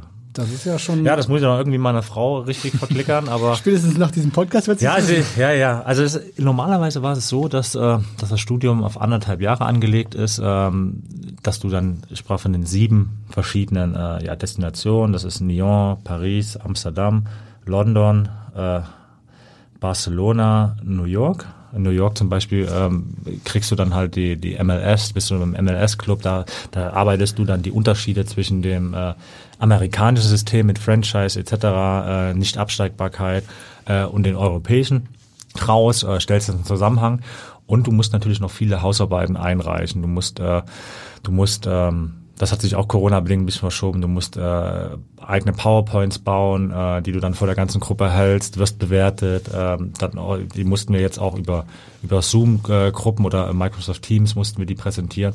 Und du musst am Ende eine Masterarbeit über ein Thema schreiben. Schon eine, schon eine Idee, was, was dein Thema sein wird? Ja, ja, das mussten wir alles äh, schon einreichen, mussten wir schon PowerPoints drüber halten, warum wir das machen. Ich bin jetzt gerade auch mitten in der Interviewführung, fahre jetzt auch am Montag nach Berlin, äh, habe da Bernhard Peters im Interview Cool. Ähm, weil mein Thema äh, ist die, oh, jetzt müssen wir mal gucken, wie es auf Deutsch heißt, äh, ähm, ja, diese Überprofessionalisierung im, äh, im deutschen Nachwuchsfußball äh, und was das mit der Persönlichkeitsentwicklung macht. Also sprich, äh, Super spannend. Ja, super spannend. Äh, da auch ein bisschen hospitiert bei verschiedenen Vereinen und das ist natürlich auch ein Trend, eine Entwicklung und die Frage ist, kann man das Rad zurückdrehen? Äh, ist es überhaupt sinnvoll? Äh, ähm, mein, mein Thema ist halt einfach diese Überprofessionalisierung in wie viel, wie viel Trainer braucht eine A-Jugend, äh, wie viel Geld muss ein Jugendlicher verdienen, was muss man denn auf gut Deutsch gesagt alles in den Hintern schieben und was macht das mit seiner Persönlichkeit? Also äh, verliert er auf den Weg sein Grid, äh, seine Motivation überhaupt Profi zu werden, wenn du das Gefühl hast, du bist schon Millionär und hast du nicht mal ein, ein Profispiel gemacht. Also das ist ein Thema, ähm, das äh, das finde ich total spannend und da führe ich gerade jetzt äh, Experteninterviews, auf, deren, auf dessen Basis oder auf deren Basis ich, äh, ich diese Masterarbeit schreibe. Mhm. Clemens Fritz ist ja dein Kommilitone, der ist jetzt, glaube ich, gerade bei Werder Leiter Profifußball geworden. Das sind ja ein paar deiner ehemaligen Mitspieler, genau, ne? So genau, genau. Simon Rolfes. Äh, genau, Simon. Ähm, Stefan Kiesling. Simon, nee, Kies ist nicht dabei. Äh, der, äh, vielleicht macht das mal noch. Also Simon habe ich das mehr oder weniger auch zu verdanken. Der äh, war in dem ersten Studiengang mit Sebastian Kill, äh, waren die beiden Deutschen. Ich glaube, noch ein, eine, eine Frau war dabei. Und mit Simon äh, habe ich äh, sehr häufigen Austausch. Und der hat immer gesagt, äh, du musst das machen, auch wenn du nicht in Fußball willst. Ähm, das ist so gut, äh, nicht nur fürs Netzwerk. Das, das holt dich so ein Stück weit raus aus äh, aus der Lethargie, in die viele verfallen nach nach nach Beendigung der Karriere. äh, du kommst wieder ans Machen, du, du triffst Leute, du kommst in Austausch, du lernst auch viel, du, du hörst einfach äh, unheimlich äh, interessanten Karrieren. Also ein kleines Beispiel, was ich hochgradig spannend fand, war, ähm, wo wir in Nyon war, war ähm, äh, Frank Ribou, das ist äh, der ehemalige Gründer und äh, ja, CEO von Danone. Äh, und das ist natürlich hoch, hochgradig interessant, wenn, wenn, wenn der sich hinsetzt äh, und dann sagt, ich halte jetzt hier zwar keinen Vortrag, aber ihr könnt mich zwei Stunden alles fragen, was ihr wollt. Und ich, ich schaue mal, ob ich dazu antworte, aber ich versuche zumindest. Und dann kam dann halt aber auch daraus, äh, das wusste ja die UEFA, der war nicht nur CEO von Danone und konnte den Bezug oder die, die Vergleiche zur Wirtschaft herstellen, sondern der war halt auch der Mentor von Zinedine Zidane. So, und er hat Zinedine Zidane nach seiner Karriere äh, als Profifußballer an die Hand genommen und hat ihn in seinem Unternehmen bei Danone quasi vor seinen Vertrieblern äh, Keynotes halten lassen. Und er hat sich da einen abgebrochen äh, und wusste gar nicht, wie das geht. Äh, und er hat gesagt, das musst du lernen. Du bist jetzt nicht mehr Zinedine Zidane, der große Fußballer. Wenn du, je nachdem, wo du hin willst, hier hast du meine Mannschaft, die geben dir Feedback. So, und das ist natürlich, wir sind in derselben Spannend. Situation. Und, äh, Erstens spannend und zweitens muss man bei Zidane sagen, hat ganz gut geklappt, ne? Offenbar. Ja, offenbar hat er da auch äh, als Mentor einen guten Job gemacht. Und das war auch so ein bisschen die Aussage, ähm, dass, dass, äh, dass auch wir oder äh, jeder gute Ex-Spieler irgendwo auch eine Bezugsperson hat, braucht, äh, mit denen er in Austausch gehen kann, ähm, die vielleicht außerhalb des Vereins ist, außerhalb des Business, außerhalb der Branche ist, um sich so ein Stück weit spiegeln zu lassen. Äh, was mache ich gut? Wo habe ich noch Entwicklungspotenzial? Und das ist, glaube ich, das sind so, so. Hast du denn für dich einen gefunden? Ja, ich arbeite schon, äh, das war mir immer wichtig, auch während meiner Karriere mit, äh, mit, ja, mit einem Coach zusammen der jetzt kein Mentalcoach in dem Sinne ist, aber so ein, so ein, ja, jemand, so ein Sparringspartner, der jetzt nicht irgendwo vereinsgebrandet ist, äh, der jetzt nicht äh, irgendwo nur aus dem Fußball kommt, sondern der auch gewisse Zusammenhänge auch von außen äh, auf, mit einem anderen Blickwinkel auf gewisse Themen drauf schaut und dann auch äh, mir mal auf gut Deutsch gesagt auch einen Hintern tritt, äh, weil darum geht's ja eigentlich, dass du dich als Persönlichkeit versuchst kennenzulernen. Kann man den Karrierecoach nennen oder was? Ja, Persönlichkeitscoach, Karrierecoach. Äh, ja, ich glaube, das haben, der macht auch viele Unternehmer. Ähm, das ist, glaube ich, da einfach wichtig, dass das kann ich auch nur jedem, jedem äh, jungen Fußballprofi irgendwo äh, empfehlen, weil es für mich hat das extrem viel gebracht, äh, weil ich einfach weiß, wie ich in gewissen Situationen funktioniere und warum ich in gewissen Situationen so reagiere, agiere, wie ich es dann vielleicht gemacht habe, ob das jetzt gut war oder schlecht war, aber zumindest äh, verstehst du das und kannst dadurch ändern. Also es gibt auch, wenn du das nicht machst, es gibt gewisse Themen, du kannst dich nicht hinsetzen und in einer ruhigen Minute überlegen, ja, warum machen wir das denn so, warum mache ich das so? Und ähm, das war zum Beispiel auch, äh, wir haben ja drüber gesprochen, in diesem acht Wochen Abstiegskampf, ein Riesenthema bei uns, äh, wo wir gesagt haben, okay, ähm, es, gibt ja eine Tendenz, ich meine, du bist auch schon lange im Fußball, wenn du unten im Abstiegskampf hängst, ähm, dann gibt's äh, so ein Phänomen, dass ich gerade, dass, dass von den Spielern, die nicht viel spielen, das ist fast alles negativ. Von außen kommt Negativität rein. Ihr Jungs, ihr Journalisten seid negativ, weil ihr müsst liefern, ihr, ihr werdet gleich ausgeschlossen, was auch immer. Und ähm, deswegen, da ist nur eine Negativität zu spielen, aber der Kern, das heißt der Fußball, bleibt ja gleich. Es ist ja egal, ob du auf Platz 18, auf Platz 5, auf Platz 1, was auch immer stehst. So, das ist immer noch das, was du als als als Kind angefangen hast, äh, weil du es liebst. So und ähm, da kannst du schon, das äh, hatte ich am Anfang dieses Gesprächs ja gesagt, deine Haltung versuchen zu beeinflussen. Und ich habe in der Phase auch immer versucht, äh, mit mit einer echt positiven Haltung, egal ähm, wie, wie, wie schlecht oder aussichtslos die Situation, wie abgeschlagen wir waren, äh, zum Training zu gehen, ähm, dann mein, mein Kraftprogramm zu machen, habe ich mir gesagt, äh, Mensch, meine Kollegen, die gehen, die müssen, wenn sie Sport machen wollen, vor der Arbeit ins Fitnessstudio gehen oder nach der Arbeit mit zwei Kindern so und ich kann das während meiner Arbeitszeit machen. Dann kann man sagen, jetzt legst du dir so ein bisschen zurecht, aber ich habe versucht, meine Haltung so weit äh, da ins Positive zu drehen, dass ich selbst in diese in diesem angespannten äh, an dieser angespannten Atmosphäre da noch Spaß hatte oder habe bewusst versucht, so diese Gruppen, die dann die Spieler, die jetzt mal gerade nicht spielen, äh, dann alles negativ reden und ah, der Trainer ist da schlecht und da hast du den gesehen. Einfach meiden, weggehen. Das ist mhm. negativ. Ja. Weg. So, und äh, wenn da, und das ist was, was Bruno mal gesagt hat, er, der braucht Anstecker. Und das war so ein bisschen, und äh, das war ein echter Erfahrungswert, den ich für, meine, für mein Leben mitgenommen habe. Wenn du als, als, als Spieler, wo vielleicht der ein oder andere hochschauen, mit so einer Haltung reingehst ins Training, professionell arbeitest, aber trotzdem Spaß verkörperst, was nicht heißt, dass du irgendwo, wenn du auf Platz 18 stehst, nur noch äh, rumjuckst und Dollerei machen sollst, aber ohne Spaß kannst du keine gute Arbeit abliefern. So, und dann zu sehen, dass sich dann vielleicht einer äh, das annimmt und sagt, ey, komm, dann zwei, drei und irgendwann hast du ein Trainingsniveau, wo du sagst, das brauchst du. So und ich glaube, dass, dass, dass das nicht, nicht, nicht durch mich, aber durch, durch die Dynamik der Gruppe, auch die Bruno äh, reingebracht hat, dass das der Grund, warum wir es damals noch geschafft haben. So und das mhm. geht überall. Das geht in Unternehmen, das geht im Leben. Äh, da wäre ich aber nie selber drauf gekommen, mhm. wenn ich nicht mit jemandem, der mich von außen spiegelt und mir ja ein paar Lösungsvorschläge rangibt. So und das ist äh, zusammengefasst, habe ich viel geredet. Ähm, eigentlich so meine Karriere-Learning gewesen, dass du musst dich als Persönlichkeit erstmal verstehen, ne? um einfach auch dann dein Team um dich herum zu bauen. Da reicht jetzt nicht Team HSV, Team Leverkusen. Wer sagt mir denn, dass ich irgendwie, äh, oder den Spieler heute beim HSV, dass er morgen noch beim HSV spielt in den heutigen Zeiten. Aber du musst doch ein unabhängiges Team um dich herum bauen, die es immer ehrlich mit dir meinen. Und das ist deine Aufgabe, das zu gewährleisten. Hm. Der HSV war ein großer Teil deiner Karriere, Bayer Leverkusen auch. Und aus dieser Zeit hat ein guter Freund von dir eine Frage an dich. Hallo lieber Adel, ja, hier ist dein Freund Kies. Ich hoffe, dir geht's gut. Ähm, auch ich möchte die Gelegenheit nutzen, im Abendblatt-Podcast dir eine äh, beziehungsweise zwei Fragen zu stellen. Und zwar wäre die erste Frage, ja, ob du dich an deine schönste Erinnerung an der Zeit in Leverkusen erinnern kannst und äh, das eben zu erzählen, wie es war.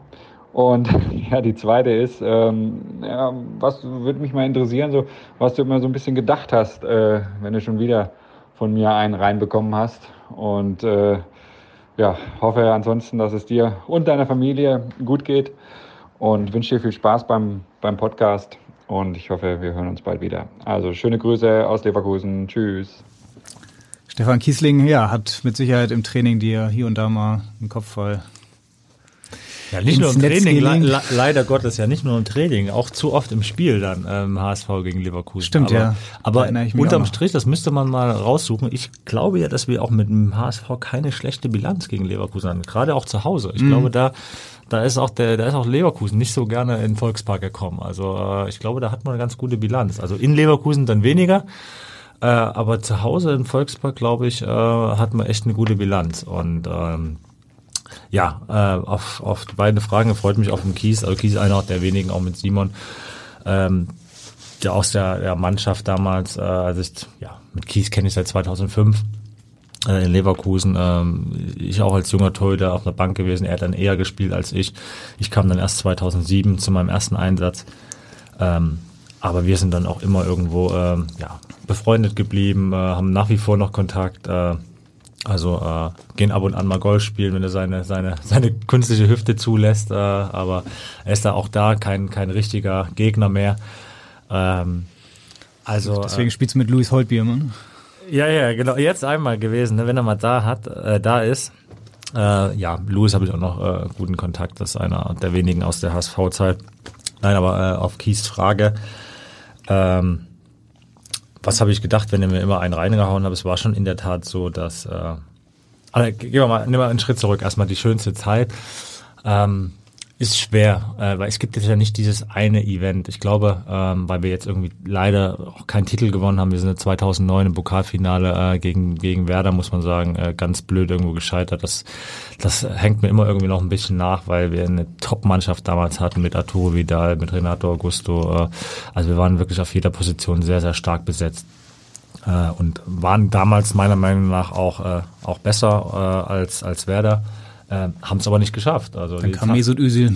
Ja, genau. Mesut Özil äh, leider abgefälscht, dann auch so äh, vom, vom, vom äh, Manu Friedrich. Äh, also auch so dieses Tor, das war halt einfach bezeichnend. Wir hatten vorne unsere Chancen nicht gemacht und ähm, deswegen, das, das äh, ist einer der Momente oder einer der Spiele, wo ich wirklich noch, noch nachhänge und äh, deswegen hatte ich jetzt auch, wo dieses Jahr äh, die, wo Bayer gegen gegen München im Pokalfinale waren, mussten wir auch so eine kleine Videobotschaft äh, ähm, ja, schicken. Und das war wirklich so, dass ich zu, den, zu dem jetzigen Kader gesagt habe, Jungs, äh, glaubt mir, äh, das ist jetzt elf Jahre her und es hängt mir verdammt nochmal immer noch nach. Ne? Das realisierst du vielleicht direkt nicht nach dem Spiel oder auch vielleicht nicht ein oder nicht zwei Jahre danach, aber jetzt sind es verdammte elf Jahre und es ist der Moment, wo ich sage, da hätten wir wirklich äh, den Fans, den Verein, äh, einen Titel präsentieren können und ich hätte auch sagen können, äh, auch wenn es vielleicht mein Leben nicht verändert hätte groß, aber ich hätte sagen können, wir haben 2009 den DFB-Pokal gewonnen und äh, dementsprechend äh,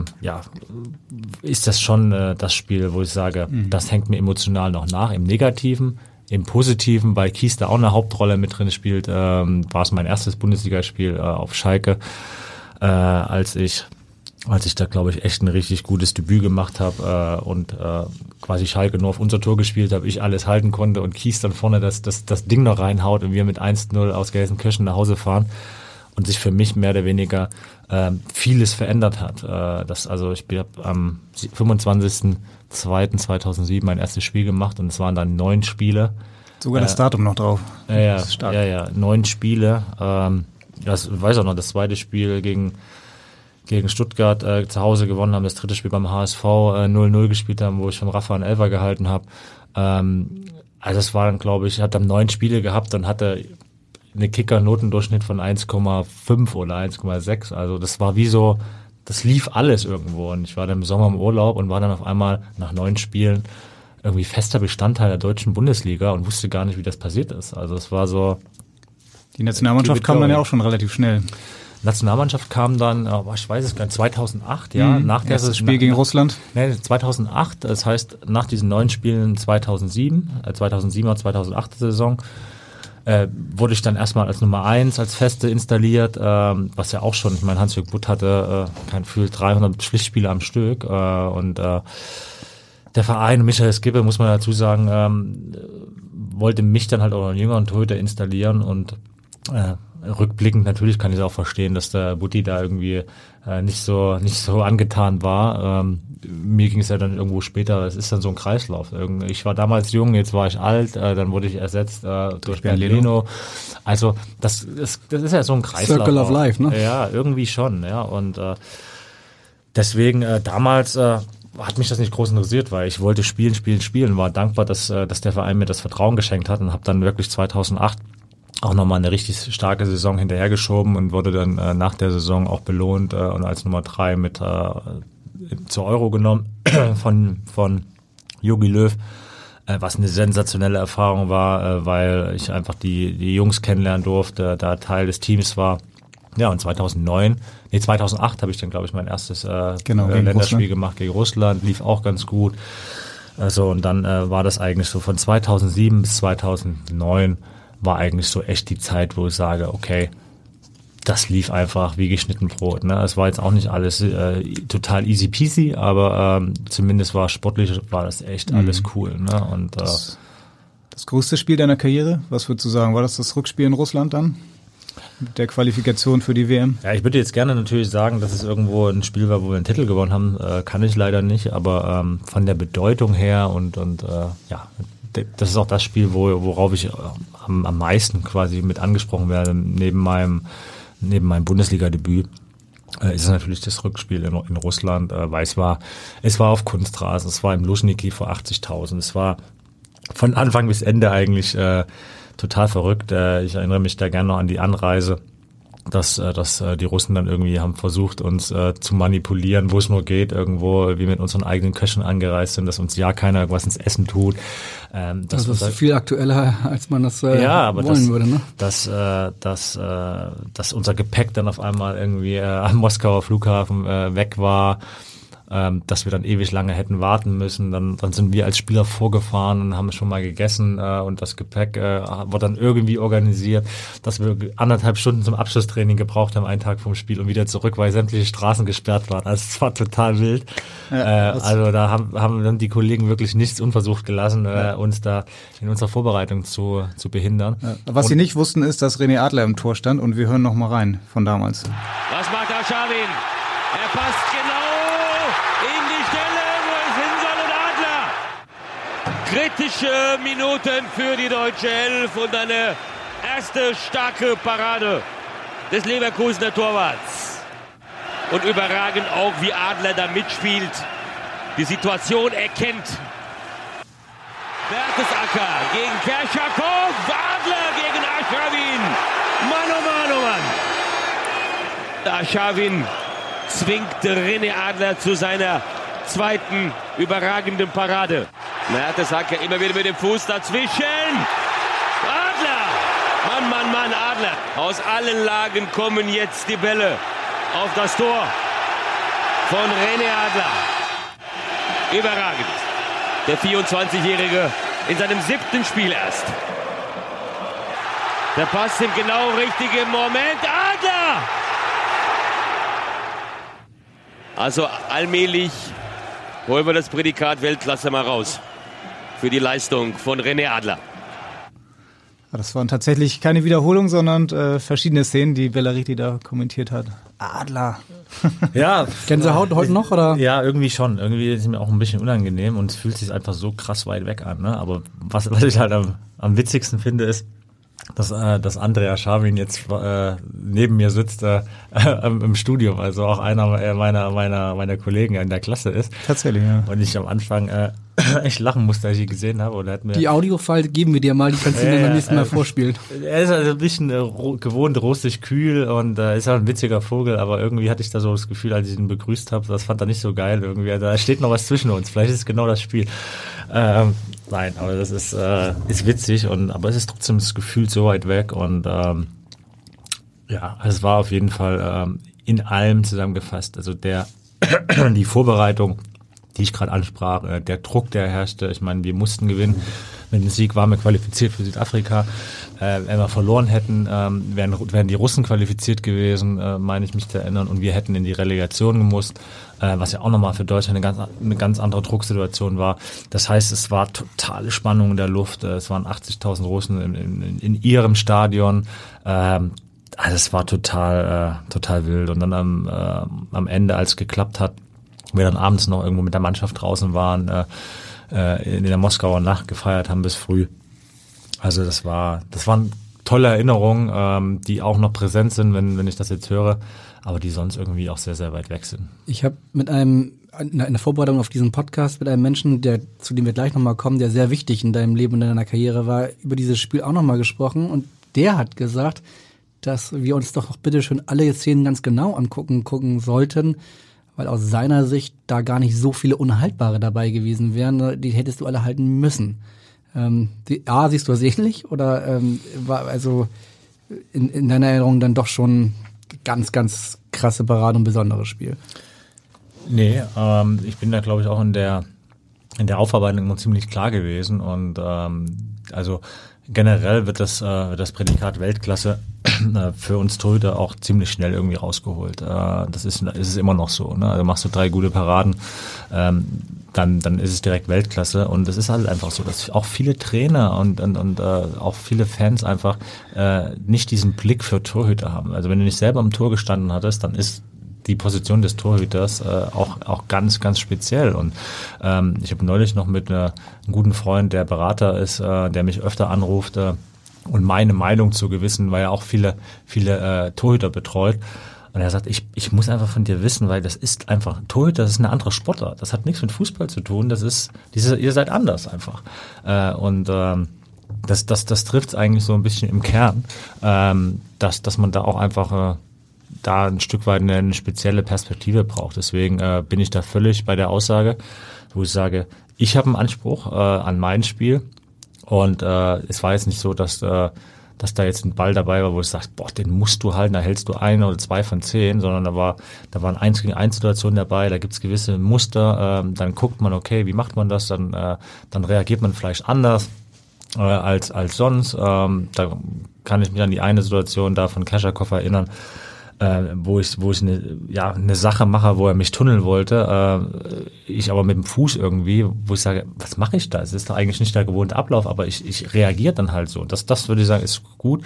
Alles andere äh, war eine Mischung aus, äh, ja, können muss ich halten, auch das Quäntchen Glück, aber was, ähm, was mich trotzdem dann stolz macht, dass ich halt einfach diese Routine und mein Können in, in so einer Drucksituation habe abrufen können. Und das ist, äh, ja, das ist dann schon irgendwo auch sagst, okay, das zeichnet dann auch einen guten Spieler aus. Und wenn ich dir jetzt sage, dass äh, der Mensch äh, auf jeden Fall einen ganz besonderen Blick auf Torhüter hat und einer wahrscheinlich der wichtigsten Menschen in deiner Karriere war, hättest du eine Idee, wer es sein könnte? Ja klar, Rüdiger Vollborn. Dann hören wir ihn mal. Hallo René, hier ist dein äh, Quäler, Trainer, Ziehvater, Mentor, nenn es, wie du es nennen magst. Ähm, ich durfte den Start deiner Karriere weitestgehend mitbegleiten. Ähm, ich glaube, wir hatten eine relativ gute Zeit mit Ups und Downs. Ähm, was uns in der Familie interessiert äh, oder wir immer wissen wollten, wie so viele Jahre so ähm, für dich gewesen sind im Hause Vollborn und was du damit als deinen schönsten Augenblick oder deine schönsten Augenblicke bei uns im Haus verbindest. Das ist das eine. Und das zweite war meine persönliche äh, Frage an dich. Was ist das oder die Spiele, an die du dich in Leverkusen am liebsten erinnerst? Ähm, was waren deine besten Spiele? Meine, mich brauchst du nicht fragen. Ich habe eins im Kopf, das wirst du, wirst du wahrscheinlich auch nennen. Aber ähm, ich denke mal, dass du äh, deine eigenen Highlights hast und das würde mich mal interessieren. Ich wünsche dir noch einen schönen Podcast und ähm, ja, man spricht sich. Bis dann. Was die Spiele betrifft, hast du ja eigentlich eben schon so ein bisschen erzählt, vor allem dein erstes Spiel und so die erste Phase. Man muss vielleicht dazu sagen, du bist mit 15 nach Leverkusen aus Leipzig gekommen und hast dann bei Rüdiger Vollborn auf dem Dachboden äh, gewohnt als, als, als Nachwuchsspieler, weil ihr erst keinen Platz gefunden hattet. Und ähm, ja, vielleicht kannst du mal ein bisschen berichten, wie das so war. Ja, genau, das ist richtig. Ähm, das war damals ähm, die Zeit, äh, da war ich äh, in Leipzig, U14 Nationalspiele, U15 Nationalspiele und habe bei jedem Lehrgang ähm, wirklich mit Riesenaugen irgendwie und, und Ohren zugehört, als meine meine Kollegen äh, und die anderen Spieler erzählt haben, ah, sie haben äh, von bei Borussia Dortmund und Bayern München äh, jeden Tag Torwarttraining und äh, und äh, ich damals auch schon Nummer eins gewesen, ja, aber habe dann gesagt, okay, ich habe beim, beim VfB Leipzig damals, wenn ich Glück habe äh, und, und äh, der damalige Torwarttrainer der Profis René Müller irgendwo verfügbar war, hatte ich einmal in zwei Wochen Torwarttraining und das äh, da habe ich schon so ein bisschen auch meine meine Fälle schwimmen äh, schwimmen sehen und davon schwimmen sehen ja. davon schwimmen sehen und ähm, und habe gedacht, okay, äh, du musst jetzt hier was machen, weil sonst nehmen die dir deinen Platz weg und äh, ich will ja weiterkommen in meiner Entwicklung. Und deswegen war da äh, die Entscheidung äh, aus Leipzig wegzugehen und ähm, im Sinne der Entwicklung was Neues zu machen, war dann schon gereift. So äh, muss dazu sagen, haben uns damals auch HSV angeschaut, äh, waren auch hier, haben uns äh, das Internat dann glaube ich angeschaut und äh, damals noch in Ochsenzoll, ne? In Ochsenzoll genau und äh, ähm, war, war, war auch echt äh, inspirierend, aber für mich kam das dann auch, oder vor, vor allen Dingen für meine Mutter kam das nicht in Frage, dann in Internet, Internat zu gehen, äh, weil ich doch äh, ja aus einem sehr, sehr behüteten äh, Elternhaus, um nicht zu sagen, irgendwie sehr, sehr äh, unselbstständiges Kind war, äh, meine Mutter mir vieles abgenommen hat ähm, und ich da einfach, ich will nicht sagen, äh, vielleicht dieser, dieser, dieser Sprung äh, dazu krass gewesen wäre. Ne? Also von äh, umsorgtes, äh, ja, Muttersöhnchen war ich nicht, aber ich schon, ich war sehr, sehr fokussiert, nur Fußball, Fußball, Fußball und ringsherum wurde mir alles oder vieles abgenommen. Ähm, so und äh, das war im, Nachhinein auch nicht immer alles gut, ne? Weil ich glaube, das ist das, wo, wo ich jetzt auch äh, zu plädiere, zu sagen, A, eine Widerstandsfähigkeit zu entwickeln und B, äh, so eine Selbstorganisation äh, im Jugendbereich ist extrem wichtig, auch für deine spätere Karriere. So, und da haben wir uns gegen, äh, gegen den HSV entschieden. Und dann habe ich äh, im Rahmen einer, eines Lehrgangs äh, den Rüdi kennengelernt, der damals auch bei, beim DFB angestellt war als Torwarttrainer. Und äh, da weiß ich noch wie gestern, dass ich da, da waren wir sechs Torhüter oder so, äh, haben dann da trainiert und dann bin ich nach Hause zu meiner Mutter gegangen und gesagt, boah, ey, wir haben einen neuen Torwarttrainer da gehabt, das hat so viel Spaß gemacht, also wir haben uns menschlich super verstanden. Ähm, das, also wenn ich so Training jeden Tag hätte, das wäre genau das, das ist das, was ich will. So, und äh, der Rüdi hat mir im Nachhinein erzählt, er ist von dem Lehrgang nach Leverkusen gefahren, hat es mit dem äh, Jugendleiter gesprochen, gesagt, ihr müsst den Jungen holen, äh, kostet es, was es wolle. Und ähm, das ist auf jeden Fall ähm, ja äh, ein sehr, sehr guter Torhüter und äh, den, den will ich unbedingt haben. So, insofern äh, haben das beide so gefühlt und dann kam auch dementsprechend schnell äh, die Anfrage aus Leverkusen auch mit den handelnden Personen äh, hat man sich gut verstanden. Ähm, und dann war es in der Tat so, dass das Konzept, ähm, was ja auch Kai Havertz äh, äh, mitgekriegt hat, dass Leverkusen kein Internat hat, sondern dass wenn sie Spieler von außerhalb holen, diese Spieler in Gastfamilien untergebracht werden, um noch einen näheren einen Bezug zu haben, um mehr in eine Familie, um Ansprechpartner zu haben, äh, eingebunden zu werden. Und bei, in meinem Fall ähm, wollte man mich unbedingt, aber es gab keine Gastfamilie. Also es war alles belegt. So und ähm, da dann hat, äh, hatte Rüdiger Vollbau noch Platz auf dem Dachboden. Äh, genau, nee, und dann hat, äh, hat der Jörg Daniel, glaube ich, wenn ich mich recht erinnere, das war mein damaliger äh, ja, Nationalmannschaftstrainer. Ähm, und das Verhältnis Jörg Daniel und Rüdiger Vollbau war auch immer sehr eng. Es war auch ein ehemaliger Torhüter in Düsseldorf. Der hat dann einfach mal so gesagt, ja, dann nimm du ihn doch. Und ähm, da hat der Rüdi irgendwie drüber nachgedacht und hat das dann irgendwo, äh, weiß vielleicht schon irgendwo in seinem Hinterkopf vielleicht auch mal so ein bisschen geschlummert, hat seiner Frau gesagt und dann hat äh, die Marion Vollmann gesagt, ja, das willst du doch eh schon die ganze Zeit. Und dann hat er gesagt, äh, ja, wenn es die Möglichkeit gibt. Und dann hat, äh, hat man sich mit Leverkusen so weit irgendwo äh, geeinigt, dass Leverkusen dann ähm, auf, auf ihre Kosten im Hause Vollborn den Dachboden ausgebaut, hat mir dann quasi wie so eine kleine Einzimmer, äh, Einliegerwohnung gebaut. Das hat er, das hat er tatsächlich auch äh, am Freitag erzählt, als wir telefoniert haben und er meinte, dass äh, als er das vorgeschlagen hat und meinte, also wenn ihr uns den Dachboden ausbaut, dann würden wir René gerne nehmen, dass am nächsten Tag die Handwerker vor der Tür standen und dann ging das alles ziemlich schnell. Ja, ja, spricht vielleicht für mich da äh, oder oder für das Interesse von Leverkusen. Ähm, nein, und äh, das äh, war im Endeffekt eine absolute Königslösung äh, weil meine Eltern, äh, meine Mutter war zufrieden, weil sie wusste, ähm, ich komme in eine intakte Familie, äh, ich habe Ansprechpartner. Ähm, ich war zufrieden, äh, weil für mich war das Beste, was mir passieren konnte, mit denjenigen äh, jeden Tag zu trainieren, äh, wie ich es irgendwo bei dem DFB-Lehrgang gesehen habe. Ähm, und das kann man gar nicht äh, hoch genug anrechnen. Also das war die eigentliche Frage von, von Rüdi. Was waren die schönsten Momente?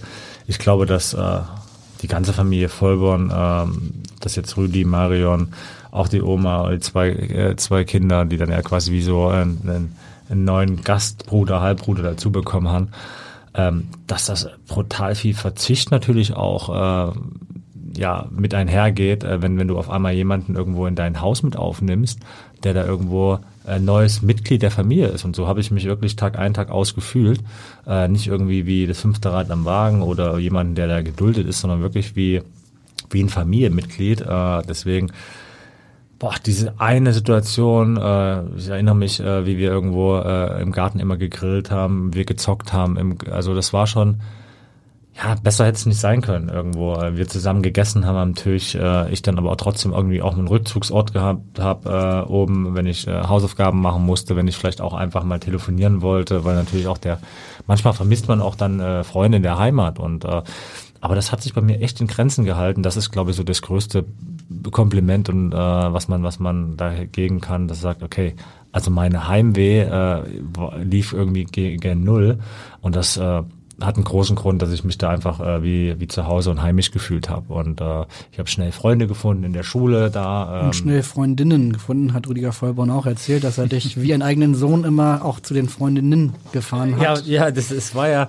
Das war ja äh, notgedrungen, weil, weil er auch ein bisschen außerhalb gewohnt hat, wo es einfach irgendwie von der Busverbindung her auch ziemlich schwierig war. Und äh, natürlich hat man dann auch irgendwo, äh, ich meine, das war die die die die äh, Pubertät. Äh, war jetzt, will ich nicht sagen, dass ich jetzt nicht schwierig war, weil ich hatte eh nur Fußball, Fußball, Fußball, Schule.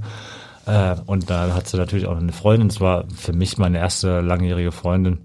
War auch irgendwo äh, eine total äh, prägende Phase, weil, weil es mir gezeigt hat, dass es auch doch noch neben Schule und Fußball noch was anderes gibt irgendwie. Und äh, das ja, will ich gar nicht missen. Und sie haben mich da einfach in einer, in einer, in einer absolut prägenden Phase meines Lebens begleitet. Äh, deswegen äh, die eine Phase, äh, wo du sagst, okay, das ist der Moment gewesen, wo ich, das gibt's gar nicht. Die ganze Zeit war unglaublich toll und dafür bin ich äh, unendlich dankbar und werde ich mein ganzes Leben auch nicht vergessen, weil ich meine, ähm, das war auch irgendwo maßgeblich damit, ähm, hat oder hing maßgeblich damit äh, zusammen, dass ich es irgendwo geschafft habe, in Profifußball zu kommen und dann auch die Karriere zu machen, die, die ich dann gemacht habe. Und die zweite Frage, äh, ja, ich weiß, dass Rüdi wahrscheinlich auch mein, hatte ich ja schon gesagt, mein erstes Spiel auf Schalke äh, im Kopf hat, ähm, was glaube ich auch, äh, egal wen du fragst, so viele sagen würden, das erste war das Beste. ähm, weil es einfach, klar, was war besonders? Äh, der Druck war, ich war unbekannt, äh, keiner wusste, wer steht da überhaupt im Tor, wer ist dieser Blonde? Äh, und dann einfach so, äh, so bestimmend irgendwo äh, gegen, gegen komplett äh, einer gegen alle äh, und dann aber nicht 0-0 zu spielen, sondern äh, dann hatte ich ja gesagt, haut der Kies das Ding auch noch rein. Und auch so die Journalisten, keiner wusste irgendwie, was jetzt hier abgeht. Äh, wo kam der, der Junge einfach her? Und äh, dann legt er ein Spiel nach dem, nach dem nächsten nach. Und mit Rüdi war ich ziemlich klar, wir haben trainiert und äh, Hast du dann in dem Zeitpunkt immer noch bei Rüdiger Vollborn gewohnt? Ähm, 2007, nee, habe ich nicht. Äh, habe ich nicht. Da habe ich bin, bin nach dem Abi, ich habe mein Abitur gemacht äh, und bin danach in meine erste eigene Wohnung gezogen. Das war am Stadion in Leverkusen weil ich gesagt habe, okay, ich will nicht weit weg, ich will mit dem Fahrrad zum Training fahren. Und äh, das war dann so, aber trotz alledem war das halt äh, ja wie, wie Ziehvater und und und, äh, und und Sohn Verhältnis. Also äh, er wusste genau, was ich brauche, was ich, wie ich funktioniere. Und äh, das war schon die schönste Zeit, weil ähm, einfach dann auch, ich konnte ihm sagen, du Rüdi, ich bin ich, gerade viel, ich habe den Kopf voll, äh, es prasselt alles auf mich ein irgendwie. Äh, nehme ich mal heute raus, irgendwie nicht vom Training, sondern äh, lass uns, mach mich mal irgendwie richtig, äh, dass ich meinen Kopf ausschalten kann. Und dann äh, hat er mich halt richtig lang gemacht, irgendwie, äh, wo er sagt, okay, jetzt war einfach meine Quäleinheit äh, dran, äh, um darüber irgendwo den Kopf ein bisschen frei zu kriegen und äh, dann nicht in irgendwelche Spielformen verhaftet zu werden. Ähm, das war halt auch einfach wichtig, dass man sowas mal machen konnte. Das war, mhm. ist, glaube ich, auch wichtig, so dieses Verhältnis. Das kannte man ja damals, Sepp Meyer, Olli Kahn und äh, das, das war schon speziell und gut. Mhm. Die Vollborns waren ja wie deine Familie, hast du gesagt. Und jetzt hören wir nochmal jemand aus deiner eigenen Familie. Hallo Bruderherz, hier ist Rico. Auch ich möchte dir eine Frage im Abendblatt-Podcast stellen. Was mich brennend interessiert, ist, wann ihr plant, euer wunderschönes Klavier denn endlich mal wieder stimmen zu lassen. Und ob du in diesem Zuge auch planst, wieder Unterricht zu nehmen, damit du uns mal wieder ein schönes Ständchen spielen kannst. Ja, ein Klavier gibt es auch noch bei euch. Ja, ist richtig. Äh, da liegt mir da ziemlich in den Ohren, äh, weil der Rico ja der Musiker ist bei uns in der Familie. Was spielt er? Äh, Gitarre, Klavier, äh, so alle so ein bisschen, aber Gitarre richtig und Klavier dann halt auch ein bisschen mehr. Und äh, überlegt sich jetzt auch ein Klavier zu kaufen. Und wir hatten damals äh, mal zusammengelebt in Köln. Äh, als er da studiert hat, habe ich gesagt, komm, äh, ich habe da noch ein Zimmer frei, äh, hatte keine riesige Wohnung, aber äh, halt ein Gästezimmer. Und gesagt, jetzt nimm du doch das Gästezimmer. Wir haben uns jetzt so lange nicht gesehen, wir waren so lange getrennt. Äh, warum sollst du jetzt irgendwo äh, in, in Heidelberg oder wo auch immer studieren? Dann komm doch nach Köln, hast du eine gute Uni. Entschuldigung, wenn ich unterbreche. Ich erinnere mich, wir hatten ja mal ein Doppelinterview mit, äh, mit euch beiden hier bei uns im Abendblatt und ein Geschwisterinterview. Da hat er auch gesagt, dass diese Zeit, wo du erst, du bist ja der ältere Bruder, wo du ausgezogen bist, dass das für ihn äh, ganz komisch war, dass plötzlich der große Bruder weg war. Und trotzdem seid ihr ja sehr enge Brüder, Brüder und habt ein sehr gutes Verhältnis, kann man schon so sagen, oder? Ja, auf jeden Fall. Also ähm, das war schon so, dass ich halt auch äh, in, in meiner prägenden Zeit in der Pubertät äh, weg war, auch in seiner. Also äh, wo man sich dann vielleicht irgendwo auch mal in die Haare gekriegt hätte oder ähm, es da irgendwo äh, Differenzen gegeben hätte oder ge hätte geben können. Da, das haben wir einfach gefühlt übersprungen. Ähm, das ist sicherlich äh, ja der Grund gewesen, wo wir gesagt haben, okay, jetzt jetzt holen wir das nach. Äh, jetzt kommst du äh, jetzt kommst du nach Köln. Ähm, es war jetzt auch nicht so, dass wir jeden Tag irgendwie war. Er hatte seinen Freundeskreis, ich hatte meinen Freundeskreis, aber ähm, ich war halt immer ziemlich, äh, ziemlich äh, ja, fokussiert auf den Fußball. Äh, und man hat, man hat dann äh, gewisse Dinge einfach nachgeholt ne, und hat dann zusammen gelebt und einfach die Zeit nachgeholt. Deswegen, und heute ist er wieder auch in Hamburg. Also ähm, und äh, er ist jetzt auch Papa, er ist eine Woche hinter uns, also ähm, gefühlt macht er Gut mir alles nach. Also äh, Nein. Und was ist mit dem Klavier unterrichtet? Also Klavier äh, ist jetzt zumindest schon mal von, von aus dem Gästezimmer unten ins Wohnzimmer gekommen. Ähm, ich muss es jetzt noch stimmen lassen, äh, da hat er recht. Deswegen nutze ich jetzt hier diese, diesen öffentlichen Aufruf davor, äh, mir das vorhalten zu lassen, dass ich es jetzt demnächst mache. Ähm, dass ich den stimmen lasse, dass ich da auch nochmal checke, weil es relativ nah am Kamin steht. Das ist ja auch immer nicht ganz gut für ein Klavier, wie man das irgendwie äh, beheben kann. Und dann äh, haben wir das für Kasper und für ihn irgendwie schon mal da, ob ich mich dann nochmal ransetze. Ich glaube, meine Skills dann äh, laufen wieder ge gegen null. Ähm, und ob ich dann die Zeit finde, da nochmal äh, eine Unterrichtsstunde zu nehmen. Oh. Wir hätten eine, eine, Idee für dich, wer aus deiner Nachbarschaft dir vielleicht ja sogar ein bisschen Unterricht geben könnte in Sachen Musik. Und der wäre? René, liebe Grüße aus der Nachbarschaft. Und ähm, du weißt ja, ich bin explizit kein HSV-Fan, aber ähm, du bist wirklich ein, ein, feiner Kerl und guter Charakter und ähm, deswegen finde ich den HSV jetzt fast schon neutral. Das ist dein Verdienst. Und das als Werderaner, weißt du? Ähm, nein, jetzt mal Spaß beiseite. Wirklich Respekt für deine großartige Karriere und ähm, ich hoffe, dass du dich jetzt mehr auf Golf und Tennis konzentrierst und dann aber nicht so gut wirst, dass ich keine Chance mehr habe, weil dann ist es auch wieder doof. Ansonsten hoffe ich, äh, dass hier Hamburg noch ein bisschen erhalten bleibt und ähm, äh, dass du weiterhin äh, mit deinen Handschuhen so viel Spaß und Erfolg hast. Und ansonsten treffen wir uns auf dem Drink. Also, lieben Gruß, dein Johannes. Johannes Strate von Revolver hält das mit der Frage hat er vergessen, aber er wollte ja einen netten Gruß schicken, das hat er gemacht. Ja, freut, freut sich auch total. Wir waren neulich noch einen Kaffee trinken. Ähm, Johannes ist echt ein guter Kumpel geworden. Äh, unsere Frauen kennen sich, die haben damals zusammen gespielt, äh, kennen sich aus Kölner Zeiten zusammen gespielt? Ähm, ja, ja, also Lilly, die haben ja bei, ich glaube, weiß gar nicht, ob es verbotene Liebe war oder äh, äh, also Anna von von Johannes ähm, ähm, ist auch eine Kollegin von Lilly, ähm, hat dann zusätzlich dann noch ähm, ja, äh, paar Klamottengeschäfte in Köln, in, in, in, in Hamburg, ähm, hat da auch so ein bisschen ihre, ihre Leidenschaft zum Beruf gemacht. Und äh, ja, Johannes äh, wir wohnen ja dann auch, sind relativ nah bei uns, also wir wohnen dann in einer Hut und äh, treffen uns viel zu selten irgendwie, weil er ist auch viel unterwegs. Äh, jetzt leider Corona-bedingt äh, äh, nicht so, deswegen hat man da ein bisschen mehr Zeit.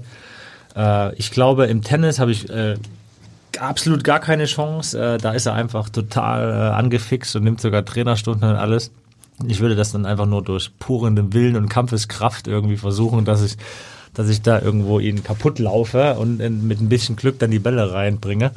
Äh, Im Golf, glaube ich, sieht die Sache dann schon ein bisschen anders aus. Äh, da warte ich immer noch irgendwie, dass er, äh, dass er, dass er mich mal herausfordert. Also ich habe schon das Gefühl, dass er sich da nicht traut. Äh, da findet er immer irgendwelche Ausreden. Äh, da würde ich sagen, da habe ich die Nase von. Ähm, und sonst äh, schreibe ich mir das echt mal auf die Fahne. Also äh, wenn, wenn der HSV für, für ihn schon neutral ist, dann habe ich da echt viel, viel an der Front gearbeitet. Ja, also äh, dass Lilly und äh, Anna, seine Frau, dass die gut befreundet sind, das wissen wir vorhin deswegen, weil Lilly extrem geholfen hat, diese Sprachnachricht zu akquirieren über ihre Freundin Anna. Und natürlich müssen wir dann aber auch Lilly selbst natürlich hier nochmal kurz hören, bitte. Lieber René Adler, ähm, ich möchte vorab einmal sagen, dass ich ein ganz großer Fan schon immer von Ihnen war, gerade damals beim HSV. Äh, aber ich bin natürlich auch begeisterte Leserin vom Hamburger Abendblatt und äh, freue mich sehr, dass ich eine Frage stellen darf. Ich meine mal gelesen zu haben, dass Sie, dass Sie ganz begeisterter Taucher sind. Und ja, da wollte ich gerne wissen, ob Sie denn mit dem Gedanken spielen, doch noch irgendwann mal den Advanced Diver zu machen. Das würde ich gerne von Ihnen wissen. Vielen Dank und liebe Grüße von Lilly. Lilly Holunder hat im Abendblatt gelesen, dass du Taucher bist und hat es wahrscheinlich auch selbst schon mal erfahren. Und der Advanced Diver, ja, was ist das? Also, also da, da muss ich jetzt hier auch das mal nutzen, um aufzulösen, dass ich glaube ich, äh, dass die Lilly noch niemals das Abendblatt gelesen hat. Äh, so, das ist so. eine ganz bittere Auflösung. Ist, ja, ich muss sie jetzt hier auch blamieren und, und äh, da an Pranger stellen. Sie liest dann eher andere Blätter. Also äh, der, deswegen, also. Sie war mir so sympathisch, muss ich sagen. ja, ihr, ihr könnt ihr ja mal ein Abo schicken. Ähm, nein, und äh, es ist wirklich so, dass wir äh, beide leidenschaftliche Taucher sind ähm, und das auch viel zu wenig geschafft haben. Also wenn wir irgendwo Urlaub gemacht haben in, in irgendwelchen Spots, äh, wo man tauchen kann, äh, was jetzt nicht gerade Mittelmeer ist, klar, da kann man auch tauchen, aber dann sieht man relativ wenig. Ähm, dann haben wir das auch wirklich gemacht und ähm, das war eher mal, eher mal wichtig und äh, ich glaube, sie ist einfach noch ein bisschen äh, ja, sie, sie, sie nimmt das ein bisschen mit, dass ich halt einfach äh, den Advance schon habe, äh, schon gemacht habe und sie immer noch irgendwo im Open Water äh, rumhängt, äh, weil sie sich ja immer als bessere Taucherin sieht und als gerne Meeresbiologin geworden wäre und äh, als, als Kind des Mittelmeers, wie sie sich immer tituliert, äh, nimmt sie das, glaube ich, total mit, dass ich einfach der bessere Taucher bin. Aber im flachen Wasser hast du, glaube ich, mal Dieter Hecking kennengelernt, ne? Oder war das beim Advanced ja, Diving? Das, nee, das ist witzig.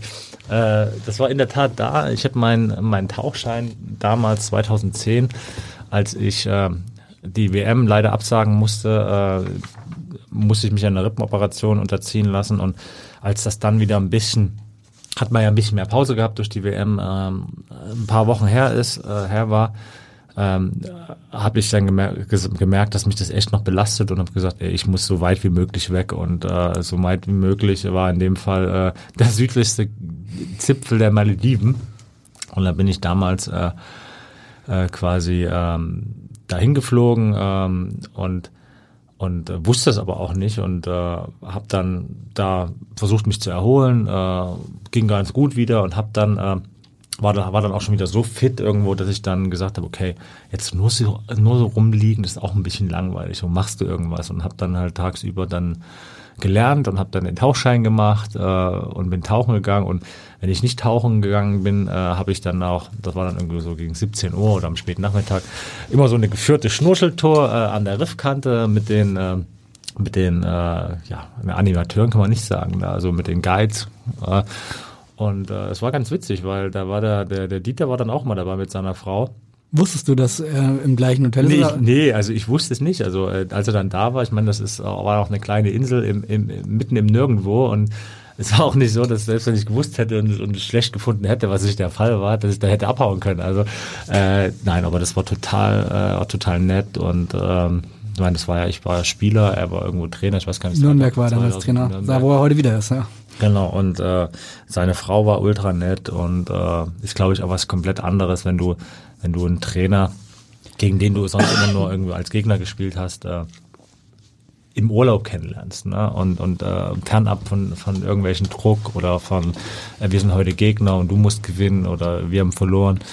Insofern war das äh, total nett, äh, offen und äh, wir haben uns unterhalten. Äh, gesagt, okay, morgen wieder selbe Zeit, wieder schnorcheln und äh, das war witzig. Das ist eine, eine lustige Anekdote gewesen.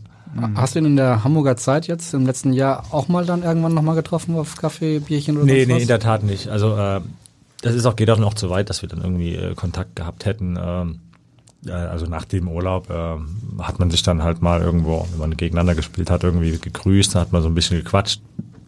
Aber äh, ist jetzt nicht so, dass man dann irgendwo in regen Austausch geblieben ist. Ähm, und in der Zeit beim HSV, ähm, wie gesagt, die erste Zeit war ich ja dann auch noch in Mainz und das erste Jahr dann auch viel unterwegs, war auch wenig beim HSV, muss dazu sagen. Und ich finde es auch nicht, nicht gut, wenn man eh keinen Kontakt hat. Und ich, mir war es dann auch mal wichtig, dass ich mich dann nicht, oder dass ich nicht einer dieser Ex-Spieler bin, der dann irgendwo von außen über irgendwelche Medien äh, oder, oder Zeitungen dann irgendwo auch noch was oder seinen Senf dazu gibt zum, zum Geschehen, wenn es mal nicht so gut läuft, weil ich halt eben noch genau weiß, wie es ist, wenn du selber da irgendwo äh, Spieler bist, läuft vielleicht gerade nicht optimal und dann kommt wieder der x-te Ex-Profi, der sagt, ah ja, guck mal, wie schlecht die alle sind und früher war doch alles besser und äh, das und das muss man anders machen.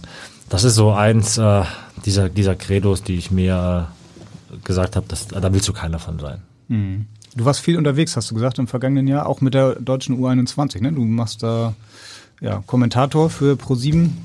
Wie oft bist du da unterwegs? Genau, das ist richtig. Ähm, das war so diese, diese unterschiedlichen Perspektiven, die ich in dieser Überschrift Weiterbildung, was ich gesagt habe, einnehmen wollte.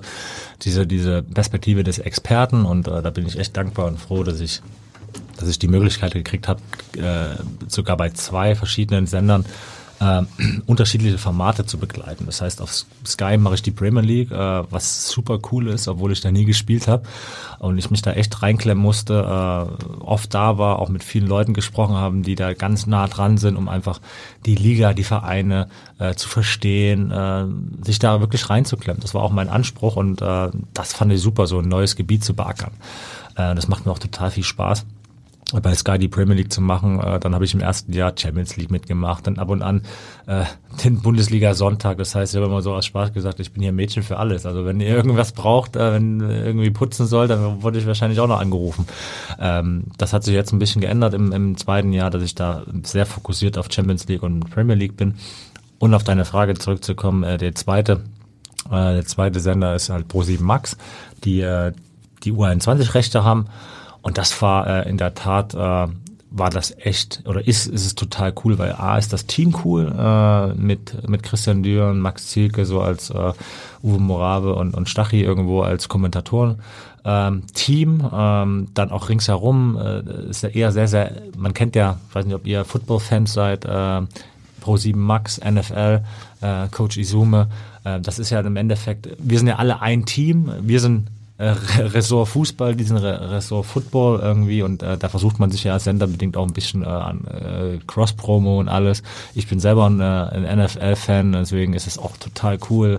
Es gab die Möglichkeit, dass ich mit zum Super Bowl fahre, ähm, was ich dann durch, durch meine Uni äh, nicht nicht äh, wahrnehmen konnte. Also ich musste dann als guter Student lieber zur Uni gehen und den Super Bowl absagen. Äh, leider Gottes, das tat sehr weh. Und ähm, das fühlt sich an, wenn wir mit der U21 auf Reisen sind. Wir waren, erinnere mich, in Bosnien-Herzegowina.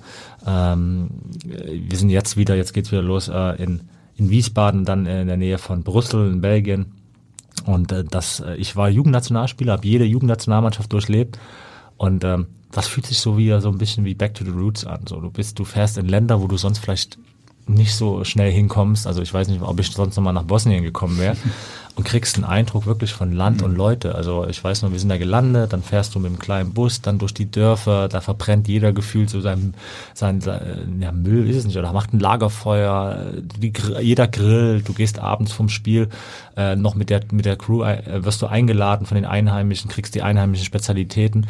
Also es ist eine komplett andere Perspektive als als Spieler, wenn du dann konzentriert im, im Hotel hängst, deine Meetings hast, Videos guckst und da bereitest du dich auch vor, ja, aber du du kriegst ein bisschen mehr mit von Land und Leute und das genieße ich total. Mhm. Und genau dazu hat noch Christian Düren eine Nachfrage. Ja, schönen guten Tag, Herr Adler. Hier ist dein alter Freund und Kupferstecher Christian Düren. Und was ich schon immer von dir wissen wollte, ist natürlich äh, zum einen, wie bereitest du dich eigentlich vor auf die U21 und wie gerne verreist du eigentlich mit uns? Ich meine, wir haben ja schon einiges erlebt. Wir waren zusammen in Bosnien, wir waren zusammen in Wrexham in Wales, im tiefsten Wales. Wir waren zusammen in Spanien, in Cordoba, haben lecker Fleisch gegessen abends. Und immer wieder musst du dich mit uns wohlös, wie du ja so gerne sagst, rumschlagen. Also, was gefällt dir besonders gut an der U21, außer die Arbeit mit mir? Und ähm, wie sehr freust du dich auf die kommenden Aufgaben? Ich meine, wir beide, wir reisen ja demnächst, so Corona will, nach Moldawien. Also, liebe Grüße, von mir an dich und wir sehen uns ja eh bald. Und zwar nächste Woche schon. Genau, äh, freue ich mich auch total. Nächste Woche ist es soweit, äh, Wiesbaden äh, und äh, in der Nähe von Brüssel. Ähm, ich freue mich total. Also, ich meine, war jetzt Corona-bedingt echt eine lange Pause und ähm, das, äh, ich habe es ja gerade schon gesagt, das Team um Christian, Max und so, das ist echt, echt gut. Äh, Gut, die machen sich immer so ein bisschen über meinen ab und an durchkommenden ostdeutschen Akzent äh, lustig, weil ich äh, Max Zilke als als äh, alten äh, Volo betitelt habe, der doch möge, gerne meine Hemden bügeln äh, soll. Also was macht man so, ne, wenn man sich hocharbeitet? Das kenne ich so. Äh, Kennen wir auch so, ja. Genau. Und äh, er hat sich da ein bisschen, hat es dann gemacht, aber er, er hat sich auch ein bisschen ge, ja, geziert, äh, muss man sagen. Ähm, und wir haben das dann, äh, Christian und ich dann eiskalt durchgezogen, dass er unsere Sachen bügeln musste. Also, äh, seitdem ist er, ist er äh, und bleibt er unser, unser Volo. Äh, und das ist dann so ein bisschen äh, Volo als Schimpfwort äh, tituliert worden. Oh ja, Volo. Du Volo, genau. Und äh, deswegen, also wir haben da so viele Insider. Das ist echt, also das ist immer eine, eine tolle, eine tolle Zeit. Ähm, wie bereite ich mich vor? Äh, ich bereite mich ja für zwei vor, weil ich muss ja äh, Christian Düren komplett mit durchschleifen, der wenig Ahnung von Fußball hat. Äh, Vor allem, wie bereitet man sich auf die moldawische U21 vor? Also da fallen mir jetzt nicht so viele Quellen an, die ich anzapfen könnte. Äh, ja, das äh, ist in der Tat schwierig. Ähm, aber es ist ja auch so, dass du auch vom Sender kriegst du ja, ich meine, es gibt ja diverse äh, vom, ähm, na, vom, vom Formate, sagt man nicht, irgendwo Statista und Opta und ja. ähm, wo man sich auch äh, Sachen rausziehen kann. Selbst das muss ich ja nicht mal selber machen. Ähm, dann kriege ich wirklich, äh, wie auch von meinen anderen Tätigkeiten pro Spiel irgendwo äh, 50 Seiten. Also ähm, das ist dann auch so, dass das, das wird auch gerne mal unterschätzt. Also es ist immer so eine Frage des Anspruchs, aber wenn ich ein Spiel habe, dann kriege ich dann pro Spiel schon irgendwie immer so, so 50, 60 Seiten Datenmaterial.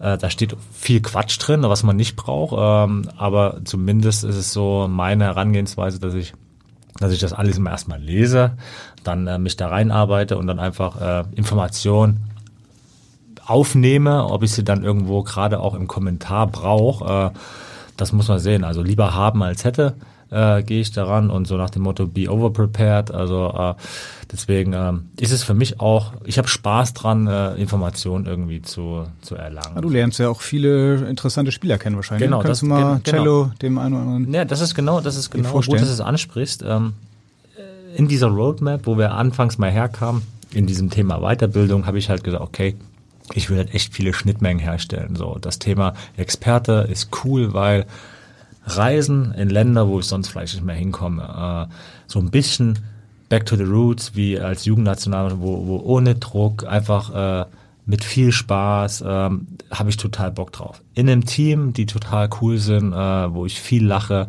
was Spaß macht. Äh, wo es auch noch äh, für, für diesen Spaß paar 3 Mark 80 gibt äh, und wo ich mich weiterentwickeln äh, kann als äh, im Fernsehen und aber, äh, das ist der Punkt, äh, was ich sagen wollte, äh, auch wirklich interessante Talente sehe, ne? also äh, so einen Informationsvorsprung habe mhm. äh, und dann auch wieder in Austausch treten kann mit mit Freunden, die Beratern sind, äh, auch Leute, die bei Vereinen arbeiten, die dich dann fragen, ich sag mal, du hast ja doch gesehen, wie war denn dein Eindruck von äh, von äh, ich glaube Demirovic heißt er, der jetzt von äh, von St. Gallen äh, nach Freiburg zum Beispiel geht. Also äh, den den habe ich gesehen. Äh, als wir das erste Mal, als wir mit der U21 in Bosnien-Herzegowina gespielt haben. Dann hat Christian Streich angerufen und gefragt. Nee, hat er nicht. Äh, da gibt es sicherlich auch verlässlichere und bessere Quellen als mich. Aber den nehme ich so ein bisschen so exemplarisch als mhm. Beispiel, wo ich sage, okay, ich kannte die vorher auch alle nicht, aber du kriegst da halt eine gewisse Informationszufluss, äh, äh, du arbeitest dich da rein, schaust Videos, taust dich aus äh, im Team, dann rufe ich generell auch nochmal Leute an, die vielleicht dann äh, den schon mal gesehen haben, Ex-Trainer, äh, Jugendtrainer, die sagen, okay, der und der ist die Stärke, so und dann äh, siehst du vielleicht genau das im Spiel und dann kannst du darauf wieder äh, eingehen. So und es ist ganz ehrlich, es ist ja auch nicht der Anspruch äh, oder beziehungsweise es wird ja auch nicht vorausgesetzt, dass ich jeden Spieler bei Moldawien zum Beispiel kenne. Also das wollen auch die die Pro7 Max Zuschauer gar nicht. Also Pro7 Max ist dann ein Format auch, da geht's mehr um Entertainment äh, im Fußballbereich als, äh, als dann irgendwo ein Format, wo dann äh, es wichtig ist, okay, welche, welche taktische Aufstellung, welche realtaktische spielt man. Das wollen die Zuschauer und das ist auch gar nicht bei, bei Pro7 gefragt. Das ist auch nochmal eine Challenge, weil du, wenn du so viele unterschiedliche Formate machst, mhm. genau zu wissen, wann wird was jetzt äh, abgefragt und wann, was muss ich jetzt leisten. Ja. Deine Roadmap auf jeden Fall, die ist mit Sicherheit jetzt, das, das weiße Papier ist gut gefüllt und äh, sind unglaublich viele spannende Themen, mit denen wir noch äh, mit dir weitersprechen können. Ich glaube, wir müssen so langsam auf die Zielgerade abbiegen, wenn ich hier so auf die Uhrzeit mal schauen. Also ja, allerdings, also das ist der mit Abstand längste Podcast, mit Abstand, mit großen Abstand, den wir hier hatten, aber jede Sekunde hat echt großen, großen Spaß gemacht. Vielen Dank, dass du hier warst. Sehr gern. Also Entschuldigung dafür, wenn ich da so einmal ins Reden komme, dann äh, nee. da bin ich ja fast Man wie Cello, da bin ich fast wie Cello Jansen. Ne? aber nur fast. Deswegen wundert's mich jetzt. War der Cello schon da hier? Cello war auch schon da. Und ja. ich bin länger als Cello. Und, und ich würde fast sagen, doppelt so lang tatsächlich am Ende des Tages. Ich weiß nicht, ob, das, ob der einen schlechten Tag hatte oder ob das äh, für Ich glaube, wir hatten einfach auch ein paar mehr Fragen noch, die wir aber alle gerne noch hier mit einbauen wollten. Okay. Dann, äh, wie gesagt, dann tut's mir leid, wenn es vielleicht für die Zuschauer zu lang war, wenn ich mich äh, wiederholt habe oder festgequatscht habe. Äh, Definitiv Ihr nicht. musstet ja auch lange warten. Und es ist viel passiert in der Zwischenzeit und das hat mir auch sehr, sehr viel Spaß gemacht und äh, ja, vielen Dank dafür. Du musst nur noch unsere letzte Frage beantworten und die stellen wir nämlich allen unseren Gästen. Ähm, wann steigt der HSV auf? Ja, ich hoffe so schnell wie möglich. Äh, sehr, sehr äh, ähm, ja, offen formuliert. Ähm, es ist so, dass, äh, dass er jetzt ja nicht nur ein Jahr schon in der zweiten Liga ist und äh, es wird ja bekanntlich mit jedem Jahr in der zweiten Liga nicht gerade leichter. Äh, es ist eine riesen Herausforderung und äh, auch ich habe die Glaskugel nicht. Ich bin äh, auch nur noch Fan von diesem tollen Verein. Äh, als, als Bürger dieser unglaublichen Stadt äh, würde ich es lieber heute als morgen sehen, wenn, wenn, äh, wenn der Verein, wenn dieses dieser wichtige Bestandteil dieser Stadt einfach endlich wieder dahin kommt, wo er hingehört. Und das ist eine ganz, ganz klar in Liga 1. Aber auch da, äh, äh, ja, wie der Cello immer so schön sagt, das hat der Gründe, warum man da ist, wo man, wo man jetzt ist. Und äh, das sehe ich genauso. Und äh, ich hoffe, dass die, die Leute, die, die jetzt äh, da im Lied sind, einfach äh, die richtigen Schlüsse ziehen, einen guten Job machen, äh, dass wir, dass wir es dieses Jahr schaffen. Äh, aber auch da habe ich nur die Brille de, des Fans. Also wenn ich jetzt sagen würde, dieses Jahr schaffen, schaffen wir es. Äh, ich bin fest davon ausgegangen, dass wir es letzter hätten, hätten geschafft. Also äh, musste das dann irgendwie aber äh, im Winter schon revidieren und habe gesagt, boah, ich sehe das jetzt nicht so irgendwie. Die, die Entwicklung, die war jetzt nicht so positiv. Insofern, äh, ich lasse mich gerne überraschen und, und, und drücke alles, was ich habe, dass es dieses Jahr klappt. Das ist doch ein schönes Schlusswort. Wir werden das weiter begleiten und melden uns dann in der kommenden Woche wieder nach dem Trainingslager in Österreich. Kai ist mit dabei und wird für uns berichten.